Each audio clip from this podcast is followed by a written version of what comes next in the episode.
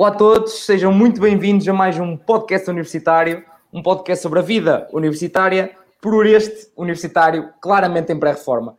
Um, hoje, então, temos mais um episódio incrível, não é? Obviamente, com grandes convidados.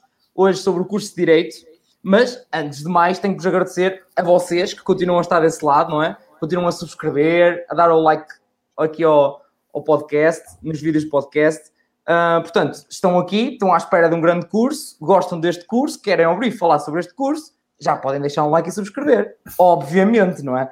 Uh, que é para apoiar aqui o, o podcast, se têm ajudado bué. Um, já temos mais de 700 seguidores no Instagram, temos mais de 120 uh, ah, subscritores no, aqui no YouTube.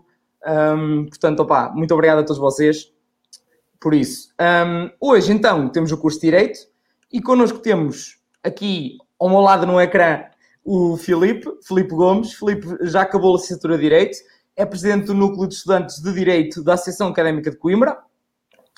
Uh, como hobby, jogar ténis e ver uns bons desportos motorizados, ouvi dizer.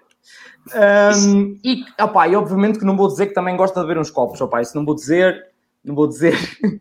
Essa parte eu acho que está certa, mas o resto é o Pedro. É verdade. Trocaste aí. A sério? A sério. Sim, mas mas eu Ai, também gosto tranquilo. dos copos. Também gosto dos copos. Ai, dos Ora copos. Eu pedi isto ao direito e disse ao contrário. Incrível, incrível. Nem lancei a esta hora. Imagina o que o trabalho faz uma pessoa. Um, sim, tu estava a dizer em relação ao, ao Filipe, desculpa, o Filipe também é licenciado em Direito, isso acertei, só sei que acertei. Sim, sim, sim, uh, é, é verdade. da Associação Académica da Faculdade de Direito de Lisboa, agora sim. Um, uh, como hobby, já ouvi dizer que isso sim é simulações das Nações Unidas e web design. Já vou perguntar o que é que isso, o que é que isso, o que é que isso é das simulações das Nações Unidas. Achei interessante. Uh, mas sim, os copos está, está, está inerente.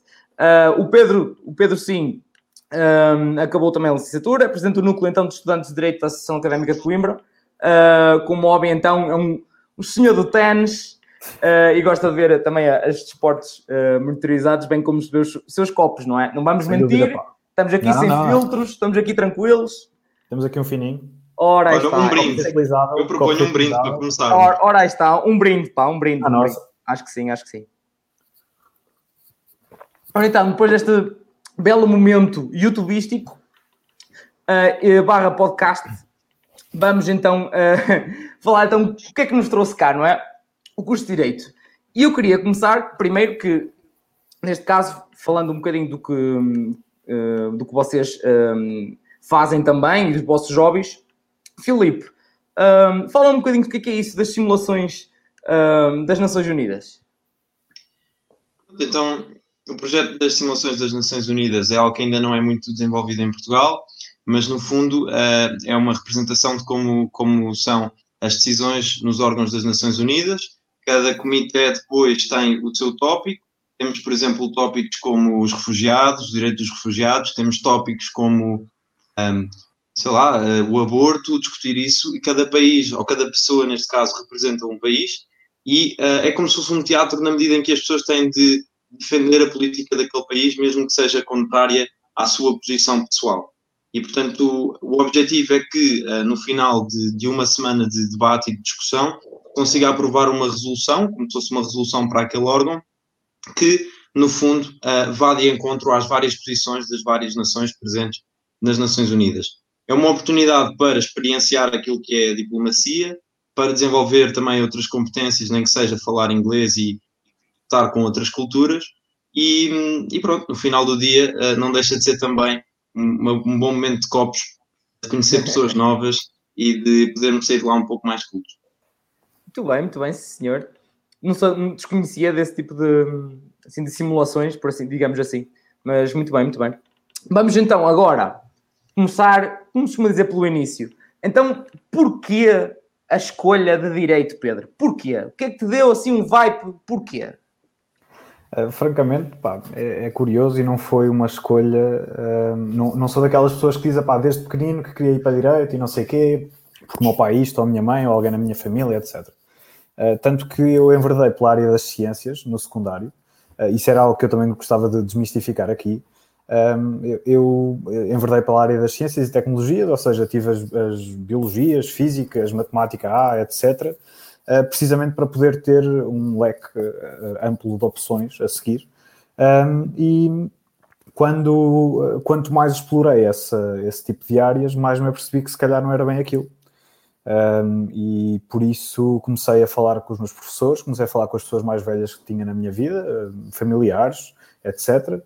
Um, e cheguei à conclusão de que de facto, se calhar, um, tinha, tinha mais oportunidades e tinha uh, maior à vontade uh, com a oratória, com a escrita, com tudo aquilo que o direito é, tudo aquilo que o direito envolve. Uh, e portanto, um pouco às cegas, em, em certa medida, acabei por escolher o curso precisamente porque, não, nem tanto por me identificar com o direito, porque francamente eu acho que não há uma forma de nos identificarmos com o direito até acabarmos o curso, porque nós não vamos saber o que é que é direito até acabar o curso, é, é pelo menos a minha opinião pessoal. Nós temos uma noção de que há alguém em tribunal, de que há advogados, de que há juízes, etc. Mas, francamente, é muito difícil perceber o que é que aquilo é ao certo. Eh, mesmo para nós, já licenciados. Há muita coisa por explorar e há muita coisa por saber. Um, e portanto eh, foi, a escolha foi, foi mais pelo facto de não me identificar tanto ou não ter vindo a identificar tanto ao longo do ensino secundário com tudo aquilo que estava a fazer, principalmente a parte da matemática, uh, mesmo a parte das, das, físicas e das biologias e tudo mais. Um, e, e, as cadeiras com as cadeiras, as, as disciplinas uh, com que mais me identifiquei na altura e às quais demonstrei estar mais à vontade foi precisamente filosofia, o português, e portanto a escolha acabou por recair neste, neste nosso curso. Muito bem, muito bem. Ah, já, eu, este podcast é sempre para desmistificar pá, mitos, é pá. Mito é não existe, isto aqui é só verdades nuas e cruas, pá. Isto é incrível. E tu, Filipe, porquê? Porquê o direito? Epá, é assim, foi um bocadinho como o Pedro, uh, mas eu acabei por, por ir para humanidades. Eu, na altura, estava, estava indeciso entre Direito e Psicologia, sempre achei a área de Psicologia uma área muito interessante. Sempre quis perceber, uh, no fundo, como é que funcionava a interação social um, ah, e como é que depois isso resultava ao longo da história em, em avanços e em recuos. E achei que Direito, uh, para todos os efeitos, era um curso que, mesmo que não fosse aquilo que eu queria exatamente seguir enquanto profissão no futuro, era um curso base que, que depois me permitiria uh, envergar por, por, qualquer outra, uh, por qualquer outra via profissional. E por isso não sei ainda hoje se, se, o meu futuro vai passar necessariamente por advocacia, se bem que há mais profissões com o direito para além da advocacia, mas sei que pelo menos tirei um, um curso que, que, me deu uma visão e uma formação sobre uh, como se regem as sociedades e, e, como o direito é aplicado e o que é a justiça, que hoje em dia me permite querer explorar outras opções com esta formação base tão única que nós temos num curso de Direito. Muito bem, muito bem. Epá, e nota-se perfeitamente logo que vocês são de Direito, a colocação da voz, o que é que vocês dizem, tudo correto, opá, mesmo ali, hein? on point, on point, preparadíssimos para, ir, preparadíssimos para ir para ali para o, para o, para o tribunal, uh, dar a volta à situação, como se costuma dizer. Mas é isso mesmo, pá, nós, nós temos muito essa coisa do, do mundo do politicamente correto. Sinto que isso é, é, Os quatro anos da licenciatura passam um pouco à volta disso, sempre. Tentar polir ao máximo e estar, estar dentro das linhas, entendes? Claro. Um, é sempre muito uma área muito conservadora do saber. Yeah, claro. Mas aqui então, podem entrar à vontade. Então, aqueles 5 minutos por dia que vocês tipo, jabardam ao máximo e que não têm que estar. Não, aqui, é aqui. Porque Ótimo. lá está, já temos o resto do dia todo para estar com filtros e cenas e coisas, e aqui estamos aqui, estamos aqui à vontade, que é para, que é para o pessoal efetivamente também nos entender. Eu já disse que é universitária, é isto. É assim que deve ser. um, também queria falar, então, neste caso, um, o, o Filipe é, é, de Lisboa e o, o Pedro é de Coimbra. Um, Pedro, como é que tu defines o curso de Direito na tua universidade? Bom, uh, como é que eu posso definir? Em muitos momentos, um, uh, numa palavra, talvez seja a exigência, uh, ou seja, e, e, esse tal conservadorismo, que não é necessariamente bom nem necessariamente mau. Um, traz-nos coisas muito boas e traz-nos coisas mais desagradáveis e, e traz-nos dificuldades e adversidades que vamos ter de ir fazendo por vencer à medida que, que, vamos estudando e que vamos fazendo as cadeiras e, e acabando o curso. Um, eu, eu defino, uh, defino, uh, defino, o curso cá em Coimbra um, essencialmente a, a pautar-se pela, pela parte teórica, pela preparação teórica, uh, tendo algumas vezes algum tipo de lacunas nessa, na, na vertente prática, no, no, dia a dia daquilo que é ser o que quer que seja dentro do mundo do direito, porque é como o Filipe disse há pouco, e acho que é outro tema que, que, que devemos abordar: o facto de não haver só advogados nem juízes no mundo do direito, há, há, muitas, outras, há muitas outras saídas profissionais. Uh, e, e, de facto eu definir, definiria o curso em Coimbra dessa forma, sempre a pautar-se um pouco pelo, pelo rigor, pela exigência, uh, pelo, por aquilo que, que vai resultando bem ao longo dos anos e de vez em quando lá surge um rasgo de generalidade em algum docente, uh, vamos conseguindo evoluir, vamos conseguindo uh, dar passos em frente, uh, mas lá está, sinto que, e olhando mesmo para, para, para, para, outras faculdades de Direito do país, incluindo a, a clássica, de onde é o Flip, sinto que muitas das vezes eh, somos vistos como aquela bancada dos teóricos, entende? E eu consigo compreender isso, eh, porque, porque de facto o nosso curso pauta-se muito pelo, pelo saber eh, enciclopédico do livro, entende? Estamos muito, muito agarrados aos livros e estamos a falar muitas vezes de livros ainda dos anos 60 ou 70 do século passado. Um, em latim, daqui a nada. Quase, quase. Epá, no, no, direito romano, no primeiro ano, ainda há lá umas lições e não sei quê, Ai, o quê? Uh, que, há umas partes em latim. Epá, o, uh, o, que, o que eu digo é que a realidade, eu, Pedro, sinto-me muito bem preparado para o que possa vir a fazer no futuro. É lógico que vou sentir, sem dúvida, a necessidade de complementar isto com uma vertente prática. Vou ter de estagiar em algum lado, vou ter de procurar saber de outra forma, vou ter de procurar outro tipo de formação, sem dúvida mas isso acredito que seja em qualquer faculdade. A Faculdade de Coimbra pauta-se por isto, mas essencialmente por essa tal ideia de excelência e de rigor uh, que, que, pauta os, os, nossos gerais, que é os sítios onde, onde, temos aulas. Claro, muito bem. E tu, Filipe, como é que defines o curso uh, na tua faculdade? Como é que é o curso de Direito na tua faculdade? Eu também acho que, eu ia dizer que o nosso é teórico, eu acho que, enfim, Coimbra ainda consegue ser um bocadinho mais, mas a verdade é que, para todos os efeitos, a razão uh, de assim o ser é que a teoria também nos prepara muito bem depois uh, para tudo mais, e é exatamente aquilo que o Pedro estava a dizer, ou seja, não podemos nunca descurar a parte teórica, mas também sentimos esse desejo na nossa faculdade de começar a ter cada vez mais contacto com a prática, já temos algum, uh, por via quer da, da associação, mas também de outras associações e núcleos que se vão criando que procuram puxar atividades extracurriculares, como é este caso de, das simulações das Nações Unidas, como temos, por exemplo, uh, o núcleo de estudantes, é a ELSA, no fundo, uh, que são estudantes uh, de Direito da Europa, uma associação de estudantes de Direito da Europa, que organizam várias conferências, palestras, e, portanto, também ajuda muito a dinamizar aquilo que é a aprendizagem do Direito nas nossas faculdades. Agora, acho que, lá está, pelo menos no meu caso, a nossa faculdade, o edifício onde temos aulas, só temos um curso, que é Direito.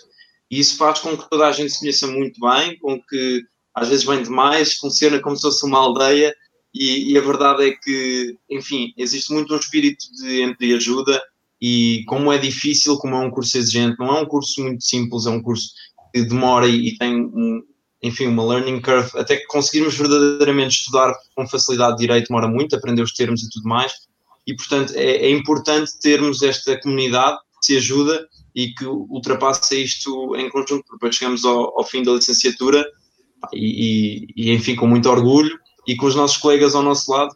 E acho que é essa sensação única que se tem no curso de Direito, que é finalmente atravessámos isto, não sabemos bem como, mas chegamos ao fim. E pronto.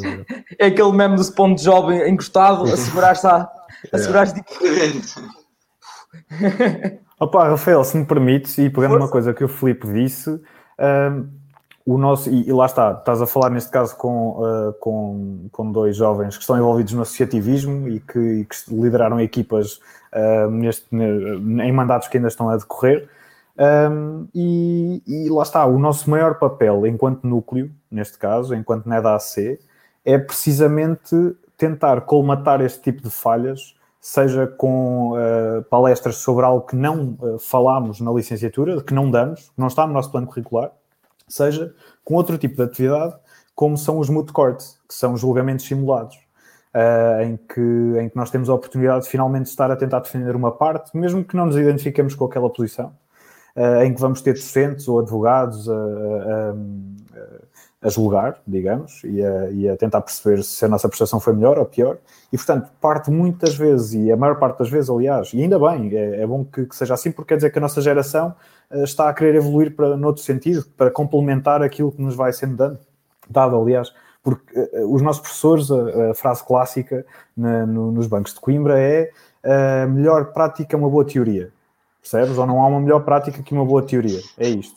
Um, e, e, e, a realidade é que isso é, isso é, sem dúvida, é verdade. Temos de ter as bases, temos de ter os, as linhas de pensamento uh, basilares que nos permitem evoluir e trabalhar depois a prática. Uh, agora, enquanto estudantes, a nossa maior missão, parece-me, quando assumimos este tipo de responsabilidades, é precisamente como é que podemos colmatar aquilo que sentimos que está em falta. Um, e, e, portanto, é, é, mesmo muito, muito relevante o, o papel que, que, tanto nós, quanto, quanto a, a ELSA, a, a tal Associação Europeia, um, pode, pode fazer. São papéis muito relevantes. Claro, eu já ia também, entretanto, pegar no, na parte do, dos núcleos, das associações, mas uh, é, é, eu queria perceber um bocadinho. Então, dentro do próprio curso, um, não há basicamente nada. O, o que é que há, efetivamente, em termos práticos, que vos faz porque lá está, até estes cursos, que diria que são mais teóricos por natureza, lá está, porque se é preciso que, os, que seja efetivamente, se não metem as mãos, ditas as mãos na massa, uh, é complicado depois, porque é, é em qualquer profissão, uh, temos que pôr as mãos na massa quando chegamos ao mercado de trabalho. Não é, é, podemos saber as coisas todas de cor, mas se não sabemos exprimi-las e colocá-las no contexto, as coisas nunca vão resultar. Um, então, que tipo de coisas. Então, dentro do curso não há efetivamente tipo. O que é que há? Assim, de sumo prático, digamos assim, Filipe, o que é que há dentro do curso? Eu acho que lá está, nós, nós vamos aprendendo como é que o direito está construído e como é que funciona a nível da legislação, como é que se interpretam as leis, como é que se aplicam as leis, como é que são um, os problemas contratuais que podemos ter, como é que se resolvem. Mas a profissão de um advogado não se prende diretamente com isso. E é muito frequente e irregular tu vês pessoas que pá, eram excelentes alunos, se calhar os melhores alunos da faculdade, mas que depois não se dão bem na prática da advocacia, porque ser advogado é muito mais do que saber como é que o artigo X está redigido e como é que deve ser aplicado.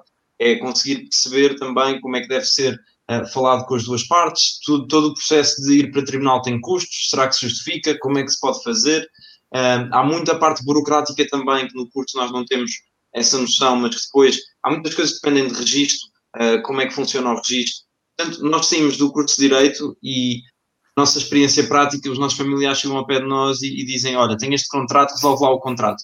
Ah, e aquilo cai-nos nas nossas mãos e nós sentimos quase a obrigação de conseguir fazê-lo, mas às vezes ainda estamos ali um bocadinho um, sem perceber muito bem o que fazer ou como agir. E por isso é que lá está, a experiência do estágio, nós se, se quisermos seguir advocacia, por exemplo, temos depois de fazer o estágio para a Ordem dos Advogados, que tem uh, uma parte com aulas e depois uma parte mais prática e no fim o exame da Ordem. E é só mesmo aí na parte do estágio que nós conseguimos perceber se gostamos ou não da profissão. Não do direito no geral, mas pelo menos da profissão, porque é quando temos verdadeiro contacto com como é que se escreve uma peça processual para enviar para tribunal, como é que uh, nós lidamos com os clientes, uh, tendo em conta este, estes casos uh, mais sensíveis. E, portanto, aquilo que nós aprendemos na faculdade, acima de tudo, acho que são as bases. Como é que deveria ser no mundo ideal, como é que o direito é pensado, como é que ele deve ser produzido no futuro, como é que ele deve ser aplicado, uh, mas no final do dia, como ele depois acaba por ser aplicado uh, no, enfim, na prática das sociedades de advogados e, e, com os seus clientes, é sempre diferente. Por isso, não sei muito bem o que responder, nós aprendemos sempre as bases e aprendemos claro. as matérias que vamos trabalhar no futuro. Uh, é claro que temos de saber no futuro aquilo que, que nos ensinam durante a faculdade, mas ser bom advogado vai muito para além disso. Claro, já fizeste aí uh, a ponte também uh, para um tema que era exatamente onde eu queria depois chegar. Era, lá está, então durante o curso, e lá está, é meritoriamente teórico, lá está, um, e depois então tem que fazer efetivamente um estágio uh, para, para a ordem dos, dos advogados e fazer o, o exame botam vocês só com a licenciatura de Direito uh, que tipo de coisas é que podem exercer, ou não podem exercer uh, nada, basicamente. Seja, diria, ok, primeiro, aquilo que nós já falámos, não é? Aquilo que é o suposto, só toda a gente pensa que se vai para advogado, mas há outras coisas, já vamos falar também sobre isso. Um, mas ah, que coisas é que vocês podem fazer mais, um, por exemplo, sem, sem entrarem para a ordem dos, dos advogados, Pedro? Só com a licenciatura em Direito, ou mesmo que tenhas algum tipo de pós-graduação, por exemplo, em alguma área que gostaste mais ou assim, eu acho que não podes passar para além da assessoria jurídica, ou seja, teres alguém a pagar-te pela tua opinião enquanto jurista. Porque nós, quando nos formamos em Direito, só somos juristas. Eh, okay. Que é alguém, lá está, que teve esta formação base, tem essas linhas gerais de pensamento uh, e que, se calhar, o mais prático que teve nesses quatro anos foi: epá, o senhor A matou o senhor B, uh, tinha uma arma X, tinha uma arma Y, ou não sei o quê, ou o A e B celebraram um contrato, pá, pá, pá. é isto. Não passas do senhor A e do senhor B e da, e da forma como depois vais desenrolar ali a história toda uh, e tudo mais. Uh, eu, eu, penso francamente que o nosso mercado de trabalho uh, hoje em dia não se, não se basta nunca com, com a licenciatura em Direito. Uh, acho, acho muito, a, a, não ser que tenhas alguém que conheces pessoalmente, que sabes que, que, te valoriza, porque sabe que tu és um ótimo jurista e que tiveste boas notas e que percebes bastante disto. de outra forma, eu duvido que alguém te vá contratar só tendo a licenciatura em Direito, percebes? Eu, depois, como é evidente, podes Uh, lá está, entrar na ordem dos advogados e ser advogado, ser solicitador, ser, ser agente de execução, mas tudo isso também tem, tem a sua própria ordem, ou seja, tens, tens provas de acesso. E, e, a mesma coisa para, para a magistratura, tens um concurso nacional, um concurso público a nível nacional, em que também tens de prestar, prestar provas.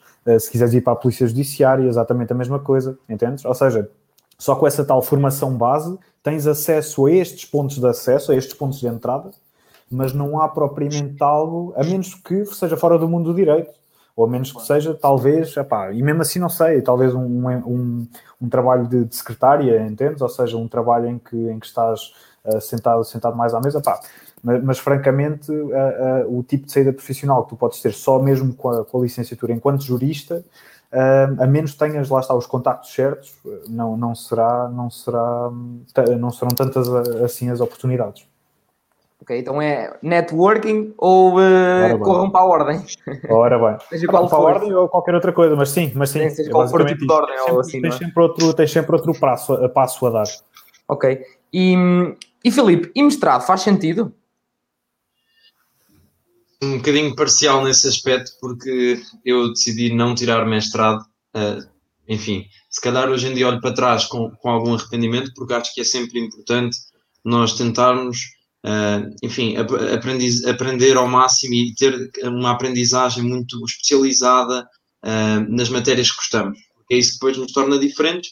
Nós, sendo a licenciatura em Coimbra, sendo em, em Lisboa, sendo no Porto, sendo onde for, vamos todos chegar a um escritório de advogados mais ou menos com a mesma base de conhecimentos.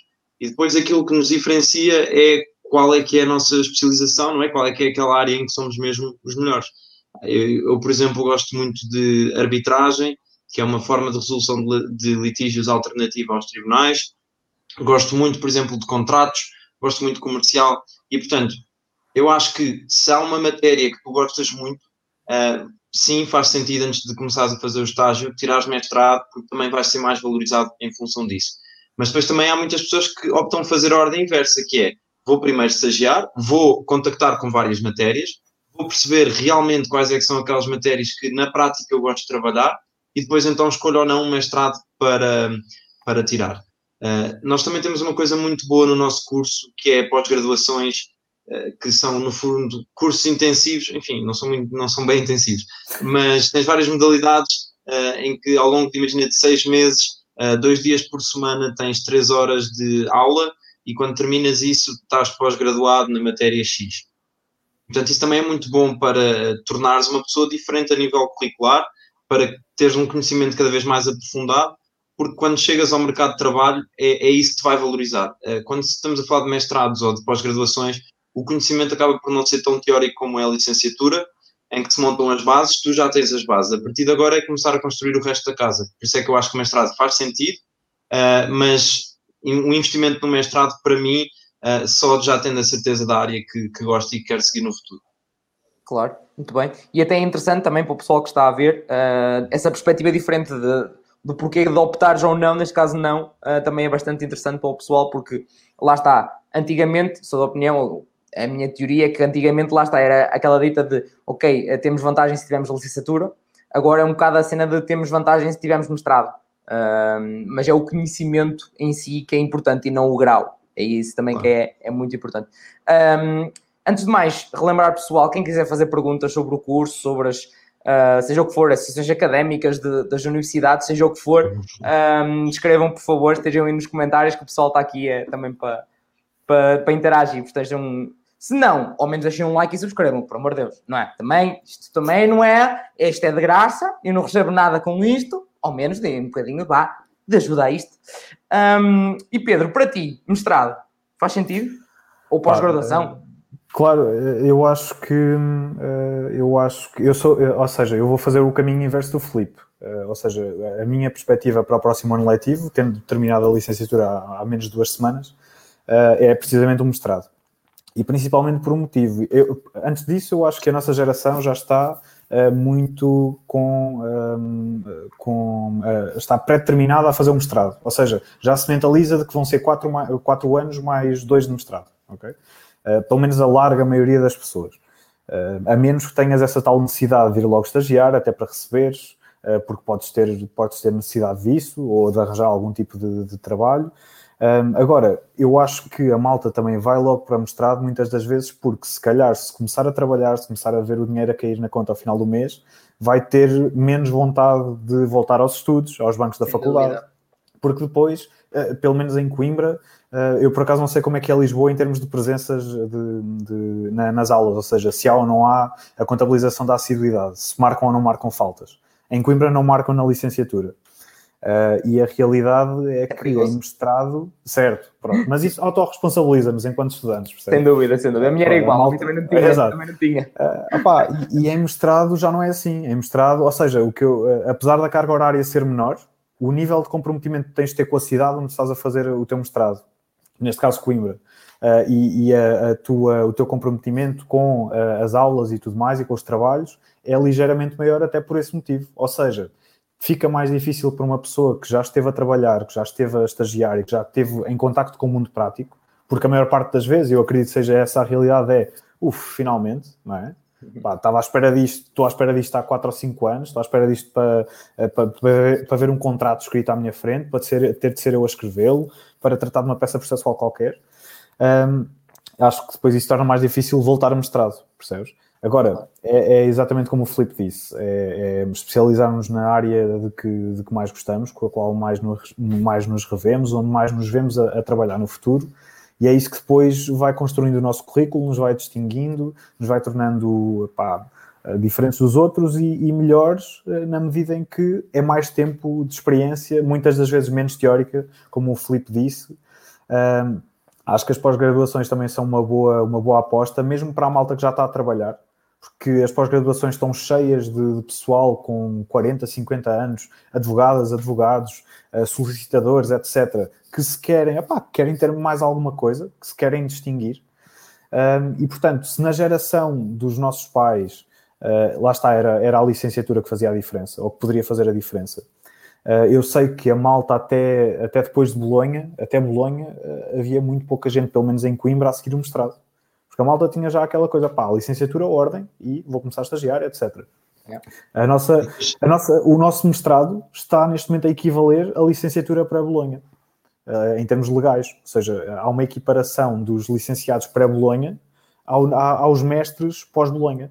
E, portanto, opá, até em termos de competitividade no mercado de trabalho, um, acho sinceramente que o mestrado faz sentido. Não é indispensável de todo, não, pá, acho que não é indispensável, mas é uma aposta uh, que, que deve ser feita na medida das possibilidades de cada um, como é evidente. Claro. Uma, um pequeno acrescente que é, depois há, há, malucos que fazem o mestrado enquanto estão a fazer o estágio. Isso também uh, é, há quem tente é, contabilizar.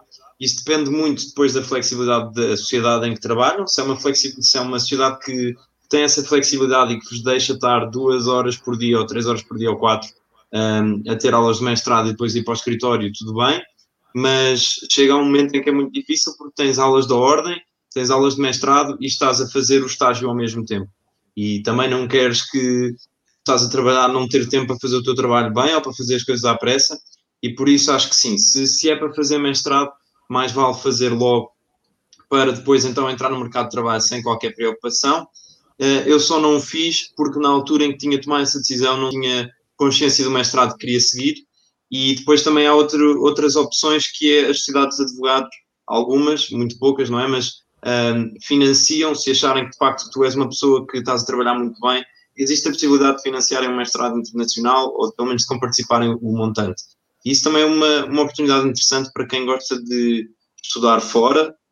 Isso depois também é outro ponto, os Erasmus no direito, mas pelo menos a nível de mestrados, uh, há, há, sociedades que, que, ajudam com os custos. Muito bem. E os, um, estavam há bocado a, a, referir, os estágios são um, remunerados? Os estágios, ou seja, os estágios mesmo que seja para a ordem são remunerados? Pá, depende da sociedade, não há uma obrigatoriedade. Ok, Exato. era para, também para, para, para perceber isso. Há algumas sociedades, desculpa estar a interromper, mas há algumas sociedades que há sociedades que não pagam de todo, há sociedades que pagam e, e, e bem, as sociedades de topo. Um, e há depois algumas sociedades mais pequenas que uh, utilizam os estágios do IEFP, do, uhum. do Centro de Emprego, basicamente, sim, para sim. ajudar a, a custear o, o teu estágio. Ah, ok. Então não é obrigatório ser sequer um estágio do IFP, pode ser um. Não. Ok, ok. É, lá está, assim também para, para esclarecer o, o pessoal novamente, um, claro. porque há cursos que é, há cursos que têm estágio curricular, outros que é, lá está, é extracurricular, uns que são remunerados, outros que não são, lá está. Mas é, começa a haver um padrão de, bah, depende do empregador, basicamente. Uhum. Um, mas, pronto. Um, e que tipo de, de, mestrados é que, é, que podem, é que podem seguir? Neste caso, por exemplo, em, em na tua universidade, Filipe, um, é é na mesma abrangente ou hoje é, lá está, numa perspectiva mais de especialização? Eu, enfim, primeiro, defender a minha universidade, acho que os mestrados, a nossa faculdade tem uma particularidade muito boa, que é o facto de podermos escolher cadeiras optativas completamente diferentes do, do tronco do mestrado que estamos a, a, estudar, no fundo, a tirar, para completar o nosso, nosso percurso. Imagina que estás a tirar um mestrado em direito penal, por exemplo. Tu tens depois as cadeiras optativas e geralmente só podes escolher cadeiras optativas que se relacionem mais ou menos com uh, direito penal. A nossa faculdade, uh, não sei como é que funciona as outras, honestamente, mas pelo menos na nossa tens a possibilidade de escolher eh, uma cadeira completamente aleatória, como, imagina, direitos de contratos, que não tem muito a ver com direito penal, a não ser que seja uma área de direito penal uh, mais específica, mas podes escolher qualquer cadeira de uma forma mais aleatória e, portanto, moldar o teu curso de mestrado à tua imagem e à tua forma. Eu acho que, pelo menos em Lisboa, aquilo que se sente é que também há muitas pessoas que tiram licenciatura na nossa faculdade porque sentem que, que em Lisboa é uma faculdade que oferece as melhores bases, mas depois seguem um mestrado uh, na, na Católica também por uh, ser uma faculdade mais dinâmica, mais prática, lá está. E, portanto, quando vão fazer um mestrado, há mestrados na Católica que estão muito bem colocados como é o caso do mestrado de Direito e Gestão. Não quer seguir advocacia, mas gosta de estar dentro de empresas e vê suits e acha que, que ser um advogado uh, in-house lawyer era capaz de ser, de ser engraçado. O mestrado de Direito e Gestão é uma excelente opção, mestrados internacionais também a Católica aposta muito, mas depois depende. Eu diria que os mestrados na, na Faculdade de Direito da Universidade de Lisboa são melhores para quem quer seguir uma carreira de investigação e catedrática uh, portanto, ser professores e, e investigadores. Acho que uh, mestrados mais práticos em Lisboa também há opções, em Coimbra certamente também haverão e muito boas, mas pelo menos daquilo que eu conheço, as pessoas optam uh, por estes mestrados mais inovadores, que, que depois também dão uma mais-valia a nível do mercado de trabalho. Claro, e como é que é, como é, que é na tua faculdade, Pedro? Uh, que tipo de mestrados é que há? Pá, uh, na Faculdade de Direito de Coimbra há dois tipos de mestrados. Há um mestrado mais virado para essa tal parte da investigação, mais virado para essa tal parte da docência, de quem quer produzir cientificamente, ou seja, uh, porque a única forma de, de seres avaliado neste, neste tal mestrado, que é o mestrado científico, é como nós lhe chamamos comumente, a, malta, a malta aposta nisso quando. Ah, estava a dizer, a única forma de seres avaliado é através de papers, ou seja, uh, estás durante o ano a, a, ter quatro cadeiras e depois até dia 15 de julho, penso eu, no final desse ano letivo, tens de entregar um paper pá, com 15, 20 páginas para cada uma dessas, um paper, um trabalho uh, com 15, 20 páginas, com referências bibliográficas, etc., um, uhum. que siga as normas que, que, o teu, que o teu docente te dá, que são normas internacionais, um, e, e é a única forma como és avaliado para além de algum tipo de participação nas aulas e tudo mais, porque essas turmas também costumam ser mais pequenas, entendes? Ou seja, há um acompanhamento um, discente, mestre, um pouco mais, mais, mais próximo uh, e completamente diferente da licenciatura. completamente diferente da licenciatura. Pelo menos em Coimbra, completamente diferente, porque Lisboa tem uma coisa muito boa que são as, as turmas práticas, não é? E corrijo-me se estiver errado, Filipe.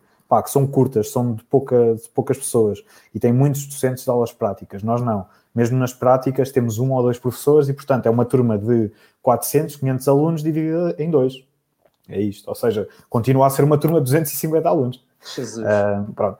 Agora, uh, e esta é, é uma parte do, do, do mestrado. A outra opção é, ah, e mesmo neste há essa tal possibilidade que o Filipe falou de, há duas cadeiras que são uh, troncais àquela, àquela área do direito, se for direito fiscal é direito fiscal 1 e 2, e depois as outras duas opcionais é precisamente assim, podes escolher à vontade. Desde que tenhas vaga para isso, desde que não estejam já preenchidas com a malta que escolheu, imagina que é escolher processo penal, por algum motivo. Desde que a malta que está em penal e que tem processo penal como obrigatória uh, não, não tenha uh, preenchido todas as vagas, podes, podes escolher. E depois tens o outro tipo de mestrado, um, que é o mestrado em Ciências Jurídico-Forenses, e que é um mestrado que tu vais construir uh, perfeitamente à tua medida. Tu, epá, não tenho a certeza de quantas cadeiras é que vais fazer, mas devem ser pelo menos também quatro ou cinco.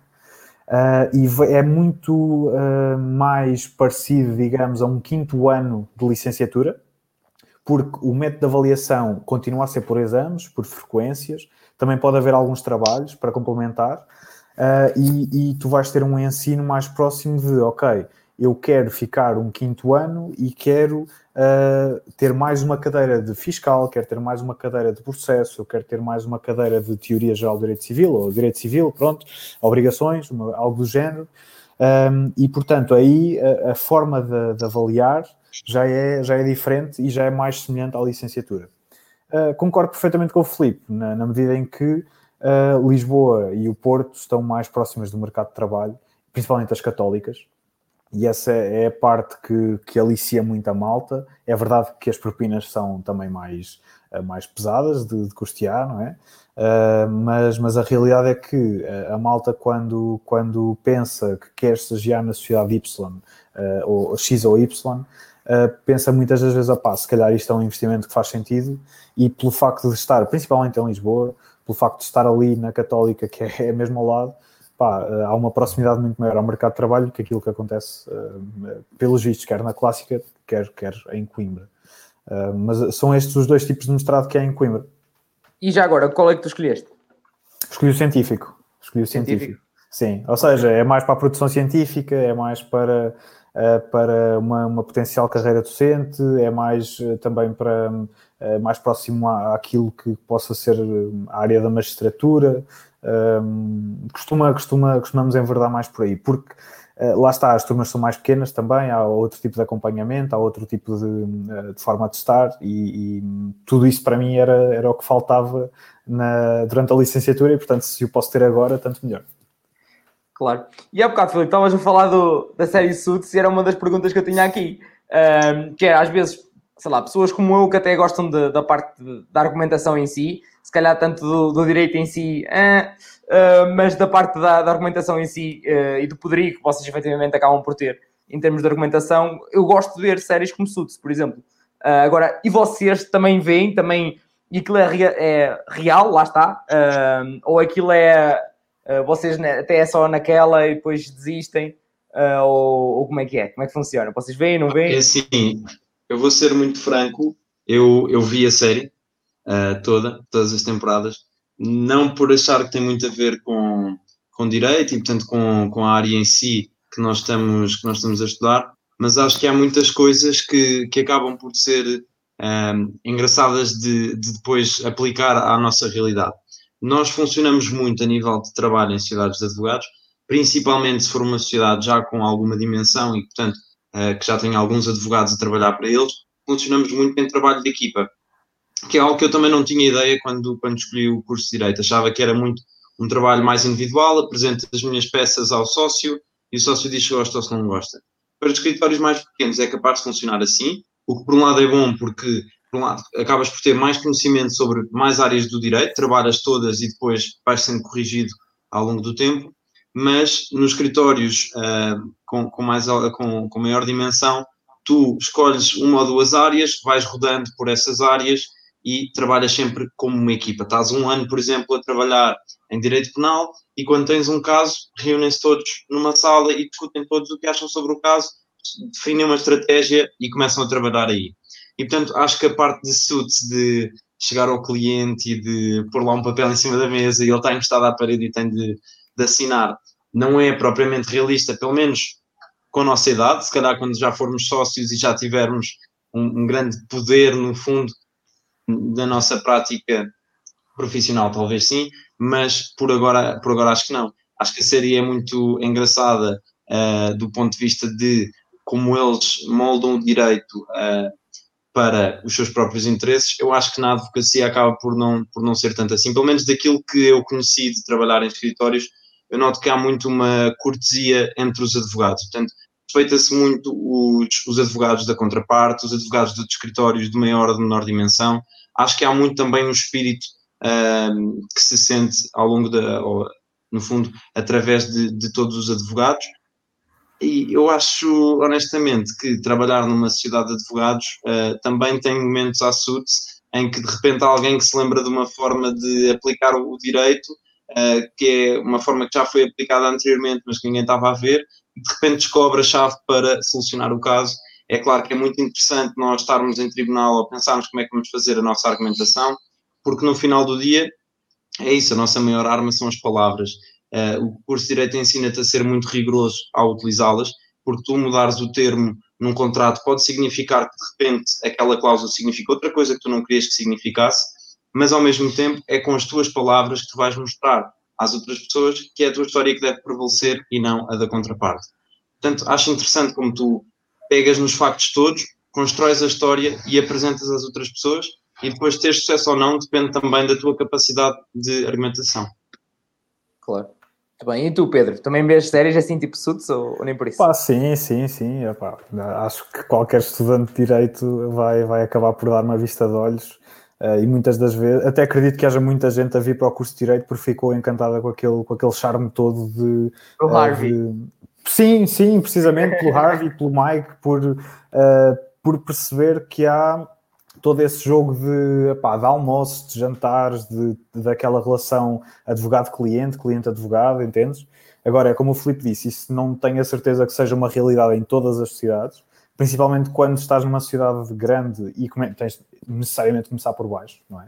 Uh, ou seja, a carteira de clientes não é tua, é de um sócio, é de alguém mais, mais velho, mais experiente, que os angariou uh, e que trabalha com eles muitas vezes há, há, há décadas.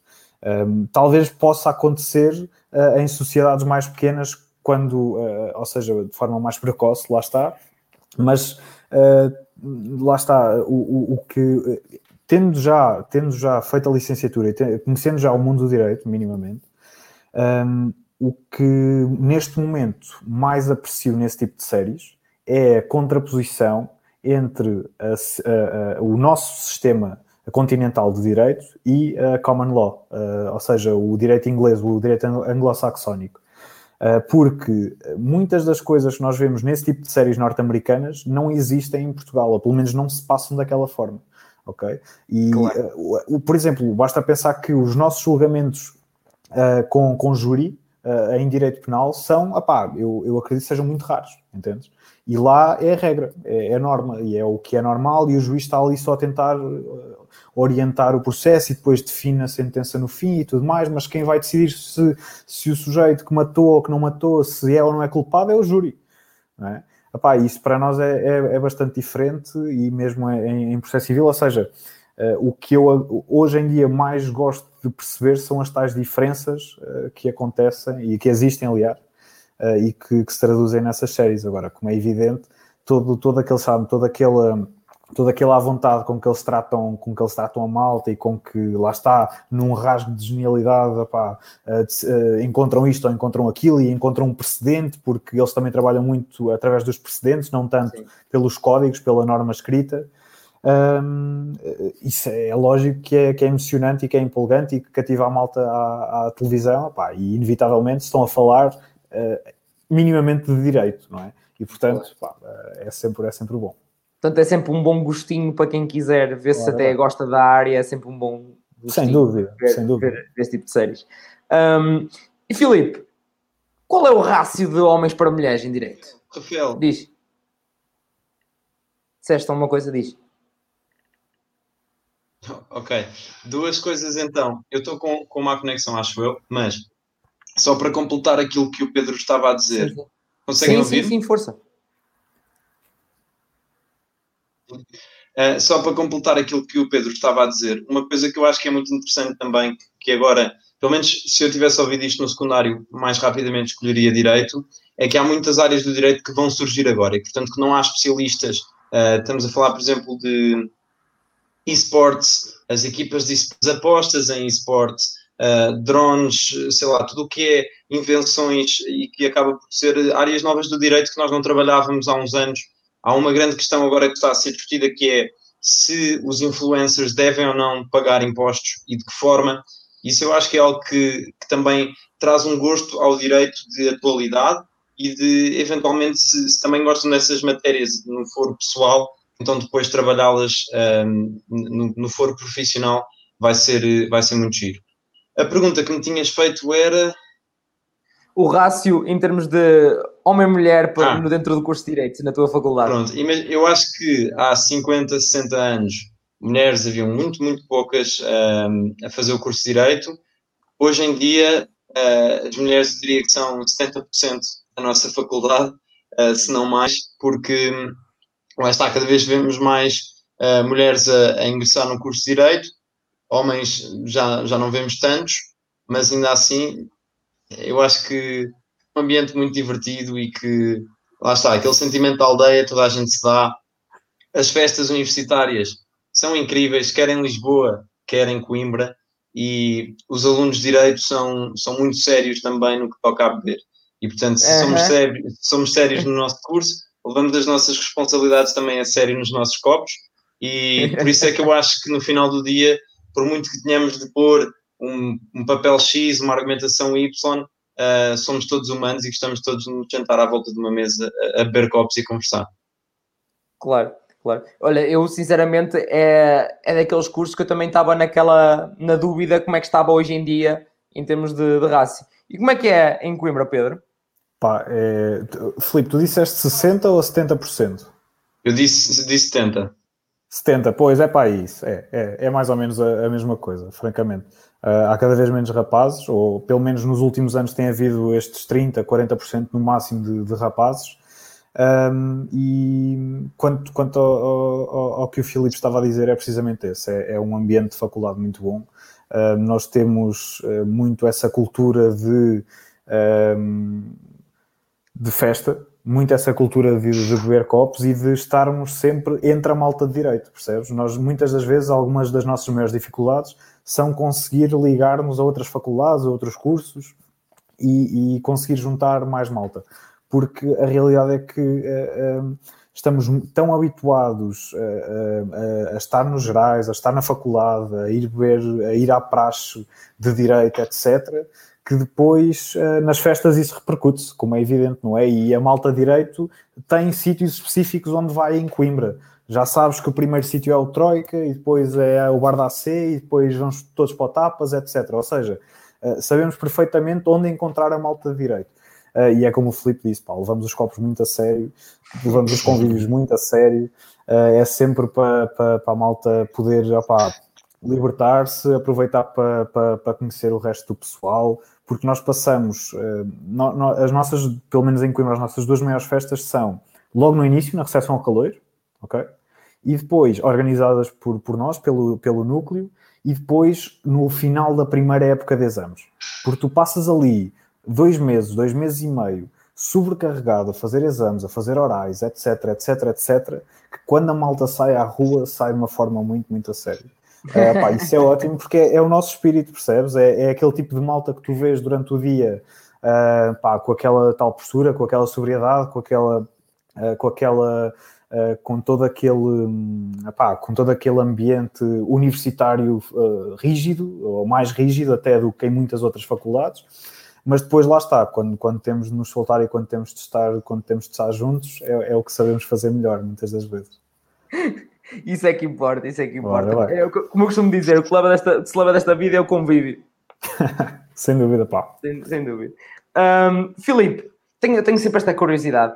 Qual é aquela cadeira que te fez suar, mas suar de uma maneira pior que, pior que os dias de 40 graus que têm estado neste Portugal tropical.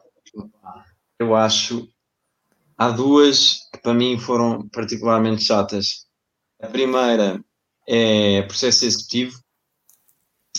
Eu ainda hoje tenho pesadelos com, com processo executivo. Ah, e pelo menos na nossa faculdade é a cadeira que é considerada a cadeira mais difícil do curso, que tem maior taxa de reprovação. E no fundo, pronto, é processo executivo, é penhora de bens, hipotecas, crédito, degradação de créditos, é perceber como é que isso tudo funciona. Só que é muito, muito complexo. Um, e depois a segunda, talvez em Coimbra, eles adoram penal, uh, mas pá, eu pelo menos detesto uh, que é processo penal. Também como é que funciona tudo a nível do processo penal, porque tens regras muito específicas. Gosto do processo civil, gosto, gosto da parte mais de direito privado, tudo o que é direito público, uh, para mim é mais, é mais complicado. E, portanto, processo penal, processo as piores. Ok, perdemos, vou, só não estou, percebemos muito bem no final que estava a falhar, mas não há, não há problema. Nós percebemos que a parte penal e pública para ti não, não, é, não, é, não é para ti, não é para ti. Uh, e a ti, Pedro, o que é que fez assim pingar e de que maneira? Opa, eu, eu sou-te sincero, eu gostei muito de estudar a maior parte das cadeiras do curso. Tive essa sorte, sinceramente. Agora, é evidente que há cadeiras que metem medo antes de pegares em qualquer manual. Entendes? Porque é a fama que determinada cadeira ou determinado professor ou professora tem. Claro. E isso para mim foi mais, ou, ou muitas das vezes afetou-me mais do que a cadeira em si. Porque a cadeira, pá, depois é mais ou menos complexa, com mais ou menos horas de estudo, um gajo vai lá de alguma forma. É lógico que há coisas que me saem mais naturalmente do que outras. Uh, e eu sempre tive, se calhar, até algum carinho a mais pelo civil e, e, uh, e pelo, pela, pelo ramo do direito privado, e depois tinha muito maior facilidade no, no, nas cadeiras de direito público, entendes? Ou seja, gostava, se calhar, ou achava que gostava mais de uma parte e depois saía melhor na outra. Agora, pá, há cadeiras que são, opá, são os cadeirões, percebes? Yeah. E que tu ouves no primeiro dia falar, pá, olha, em, em Coimbra, uh, com essa tal fama de processo executivo, uh, reais, direitos reais. Uh, pá, sem dúvida, aquele tipo de cadeira que tu tens no terceiro ano, segundo semestre, terceiro ano, e que tu estás desde o primeiro semestre do primeiro ano, desde o dia em que te matriculas, a dizer, pá, isto é não sei o quê, isto é tudo muito bonito e tal, vais ter umas cadeiras e não sei o quê, pá, mas depois reais, vai ser, vai ser reais. Um, digo posso dizer o mesmo para, para, para a teoria geral do direito civil, porque é a primeira vez que eu sinto que tens um encontro muito, muito a sério com o direito, percebes? Um, introdução ao direito, para nós também é em certa medida um cadeirão, porque uh, em Coimbra a introdução ao direito, que é uma cadeira de primeiro ano e que deveria ser pelo nome, não é? Introdução ao direito, pá, pronto, são as bases, não é? É o beabá. Para nós uh, sempre houve uma cultura de filosofia do direito, entende? Ah. Chamam-lhe introdução porque é introduzir ao pensamento jurídico, digamos. Só que é uma introdução, lá está, teórica, filosófica, em certa medida, uh, e há muita gente que se dá mal com isso pá, reais, introdução, teoria, uh, os penais também são sempre, uh, para muita malta, uma pedra no sapato.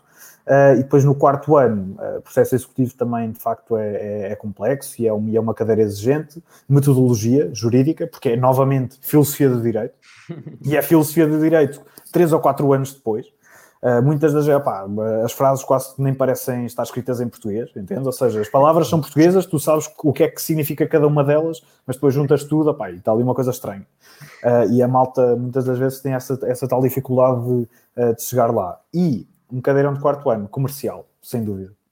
E eu acho, lá está, que mais do que muitas das vezes a malta sofre e sua e passa muito mal a estudar nas épocas de exames, tantas vezes até pela forma como alguém que é amigo, o padrinho, a madrinha ou, ou, a outra pessoa foi tratada no ano passado porque houve moral qualquer que correu mal e foi enxovalhada e mandaram-no embora e não sei o quê. Aquela história do disco disse, entendes?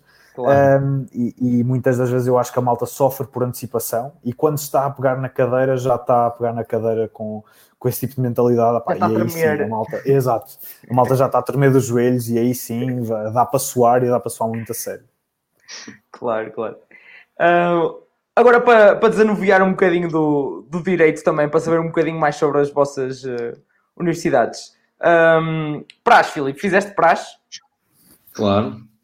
Uh, mas a nossa praxe é, é, muito diferente da praxe de Coimbra. Nós então, somos uns meninos. ao, ao pé deles. Uh, a verdade é que não, a praxe na nossa faculdade sempre foi muito dividora de opiniões, ou seja, temos muitas pessoas, a maior parte eu acho, que participa nas praxes, mas depois temos muitas pessoas que são reticentes à praxe. A nossa praxe é muito soft, é, tens um dia a sério de praxe em que te sujam e te fazem uh, eh, 30 por uma linha, uh, depois tens o resto da semana que é praxe, mas é praxe diferente, ou seja, temos as desgarradas contra outras, uh, outras praxes de outras faculdades, e cantamos os nossos cânticos e é ver quem é que canta mais, como é óbvio que sempre lá a dizer que ganhamos, mas podemos nem sequer ganhar, não há propriamente um júri, como é óbvio. Uh, temos uma, um dia de praxe, que é a praxe solidária, em que reunimos os calores todos e vamos cerca de 400, 500 pessoas ao banco alimentar. Portanto, faz parte da nossa praxe, uh, mas é muito isto, é uma semana mais a sério de praxe, enquanto ainda não começam as aulas práticas, enquanto ainda se pode brincar, que acaba sempre com uh, os grupos todos reunidos no, no, no bar uh, a beber copos. E no início do dia, se calhar do. Exato. No, no, se calhar no início do primeiro dia de praxe, todos os, os veteranos são muito agressivos e calor, o calor não pode olhar nos olhos do veterano. No final do dia já estão abraçados uh, a backups. E portanto é, é, muito isto. A nossa praxe acaba por ser pequena, uh, tem momentos simbólicos durante, durante o primeiro dia de praxe, mas não tem nada a ver com Coimbra, que a cultura de praxe é muito, muito maior. Praxe é, é quase igual a Coimbra, não é? Basicamente, resumindo. uh, praxe e o espírito académico em si, não é? Coimbra, Coimbra, cidade estudante. E nada melhor do que o Pedro para nos falar sobre isso, não é? Opa, de facto eu participei da praxe desde, desde, desde calor e tenho vindo a participar também enquanto doutor. Mesmo depois de ter assumido estas funções enquanto presidente do núcleo, fiz questão de me manter ligado à, à minha tertúlia, isso é algo que eu já vou abordar, a questão das tertúlias, a forma como nós estamos uh, uh, organizados. Eu ia dizer divididos, mas não, não gosto de usar essa palavra porque opá, dá aquela sensação de segregação e de uh, há, há melhores e há piores e não sei o pá. Vocês é já não com dicionário atrás. Vocês já não com dicionário atrás. É, não mas, mas repara, pá. a, a, grande questão é, nós, e isto foi a forma como nós pensámos em organizarmos Uh, quer em Coimbra, quer em Lisboa, entram mais de 400 alunos por ano. Então, uh, se somarmos as três fases de acesso ao ensino superior, entram, pá, devem em alguns anos chegar a, a entrar 500 ou algo do género. E, e tu tinhas, uh, te, terias uma grande dificuldade em estar a, a prachar e a ser prachado com um número tão grande de pessoas. Uh, e principalmente porquê? Porque se em Lisboa há essa, há essa tal fação, entre aspas, esse tal grupo de malta que é desavindo à praxe, desde o início, à partida. Em Coimbra, essas pessoas também existem, opa, com todo o seu direito, sem problema, uh, mas pelo menos na Faculdade de Direito é, é, em número menor. E, portanto, há muita malta a querer participar e ia ser muito difícil organizarmos, gerir aquilo tudo, pá, com não sei quantas centenas de doutores e não sei quantas centenas de caloiros todos os anos, não é? Uh, principalmente quando nós levamos a praxe do primeiro dia ao dia da, da, da, queima, do cortejo da queima. Ou seja, é de setembro a maio, percebes? Portanto, o que é que nós fizemos? Ou o que é que a Academia de Coimbra fez e a Faculdade de Direito em concreto? Uh, criou estes tais grupos, as tertúlias, uh, a praxe, uh, portanto, rapazes praxam rapazes, raparigas praxam raparigas, e portanto há tertúlias masculinas, tertúlias femininas. Depois há grupos de praxe que, que juntam ambos os sexos, Uh, e, e, que, que têm rapazes e raparigas. Não sei muito bem como é que funcionam internamente, ou seja, se de facto só os rapazes é que passam os rapazes, só as raparigas é que passam as raparigas. Acredito que sim, epá, mas uh, arranjar uma forma de se, de se juntar. E tu tens, uh, pelo menos a regra é, tu tens isto. Eu, enquanto caloiro, no dia da minha matrícula, enquanto estou lá na fila à espera e não sei quê, tenho N malta de capa e batina com os estandartes, ou seja, com, com a, a, a uma faixa a dizer opá, X, ou tertulia X, ou tertulia Y, não vou dizer nomes para não estar a ferir suscetibilidades, um, pá, abordam-te e dizem-te, olha pá, e não sei o quê, chamas-te Pedro, tudo bem, pá, e vais entrar em direita, pá, vou. Então, olha, já ouviste falar dos não sei quê, ou das não sei quê, percebes? E, portanto, tu tens esta altura do cacique, é como se chama, um, tu uh, passas, uh, portanto, as tertúlias passam essa semana das matrículas a ir angariar caloiros, para depois, no primeiro dia, no dia da recepção ao caloiro, pelo menos em anos normais, não em pandemia, porque não sei como é que vai ser este ano, uh, para depois a malta se juntar toda no primeiro dia e ir para o auditório, para a abertura solene, onde discursa o diretor, o presidente núcleo, etc., já em grupo. entendes? Ou seja, já com esta mentalidade de grupo. O que é que isto leva? Isto leva a que eu tenha mais, epá, 19 ou 18 calores comigo, é aquele grupo com quem eu vou ser prachado, é aquela malta que me vai acompanhar durante o primeiro ano todo, vamos ser calores juntos, entendes? Tenho algumas dezenas, se calhar uma centena no máximo de doutores que aparecem, percebes? Mas cada uma delas se organiza individualmente e eu sei perfeitamente, conhecendo como conheço as, as várias tertúlias e as várias realidades, temos uh, tradições e, e, e, uh, e, formas de atuar diferentes, entendes? Sempre dentro do, uh, pá, da matriz Coimbra e daquilo que se faz na praxe de Coimbra. Não temos muito essa, essa cultura de sujar e de, e de fazer esse tipo de praxe suja, entre aspas, entendes? É muito mais uma cultura de, primeiro, beber copos, beber vinho tinto, o calor bebe vinho tinto, entendes? e, depois a, a cena de vamos fazer atividades conjuntas contra tertúlias femininas, vamos arranjar uma forma de meter aqui os calores a jogar alguma coisa contra os doutores, ou a jogar entre si, não sei o quê, para se conhecerem no início, para conhecerem as raparigas, para conhecerem os outros rapazes, etc. Um, opá, e depois há sempre uh, um, um, ciclo dentro de cada tertúlia que vai do primeiro, uh, do primeiro dia enquanto calor ao dia da, do cortejo da queima das fitas, uh, que é quando o caloiro passa a ser caloiro pastrano passa, uh, opá, normalmente na, é a primeira vez que usa a capa e batina, apesar disso não ser uma tradição com dezenas uh, de anos, porque não é. O calor pode usar a capa e batina desde o primeiro dia, desde o dia em que se matricula, mas é normal, pelo menos dentro da tertúlia, tu seres prachado o ano inteiro e depois, no dia do, da, da, serenata da queima das fitas, vestes a capa e batina pela primeira vez, tiras aquela foto clássica com o teu padrinho, vão ouvir a serenata e não sei o quê, já depois de um jantar de tertúlia. Um, e, e, se em certa medida uh, faz com que tu não tenhas um jantar de curso, por exemplo, não há um jantar do curso de Direito, há o jantar das várias tertúlias, entendes?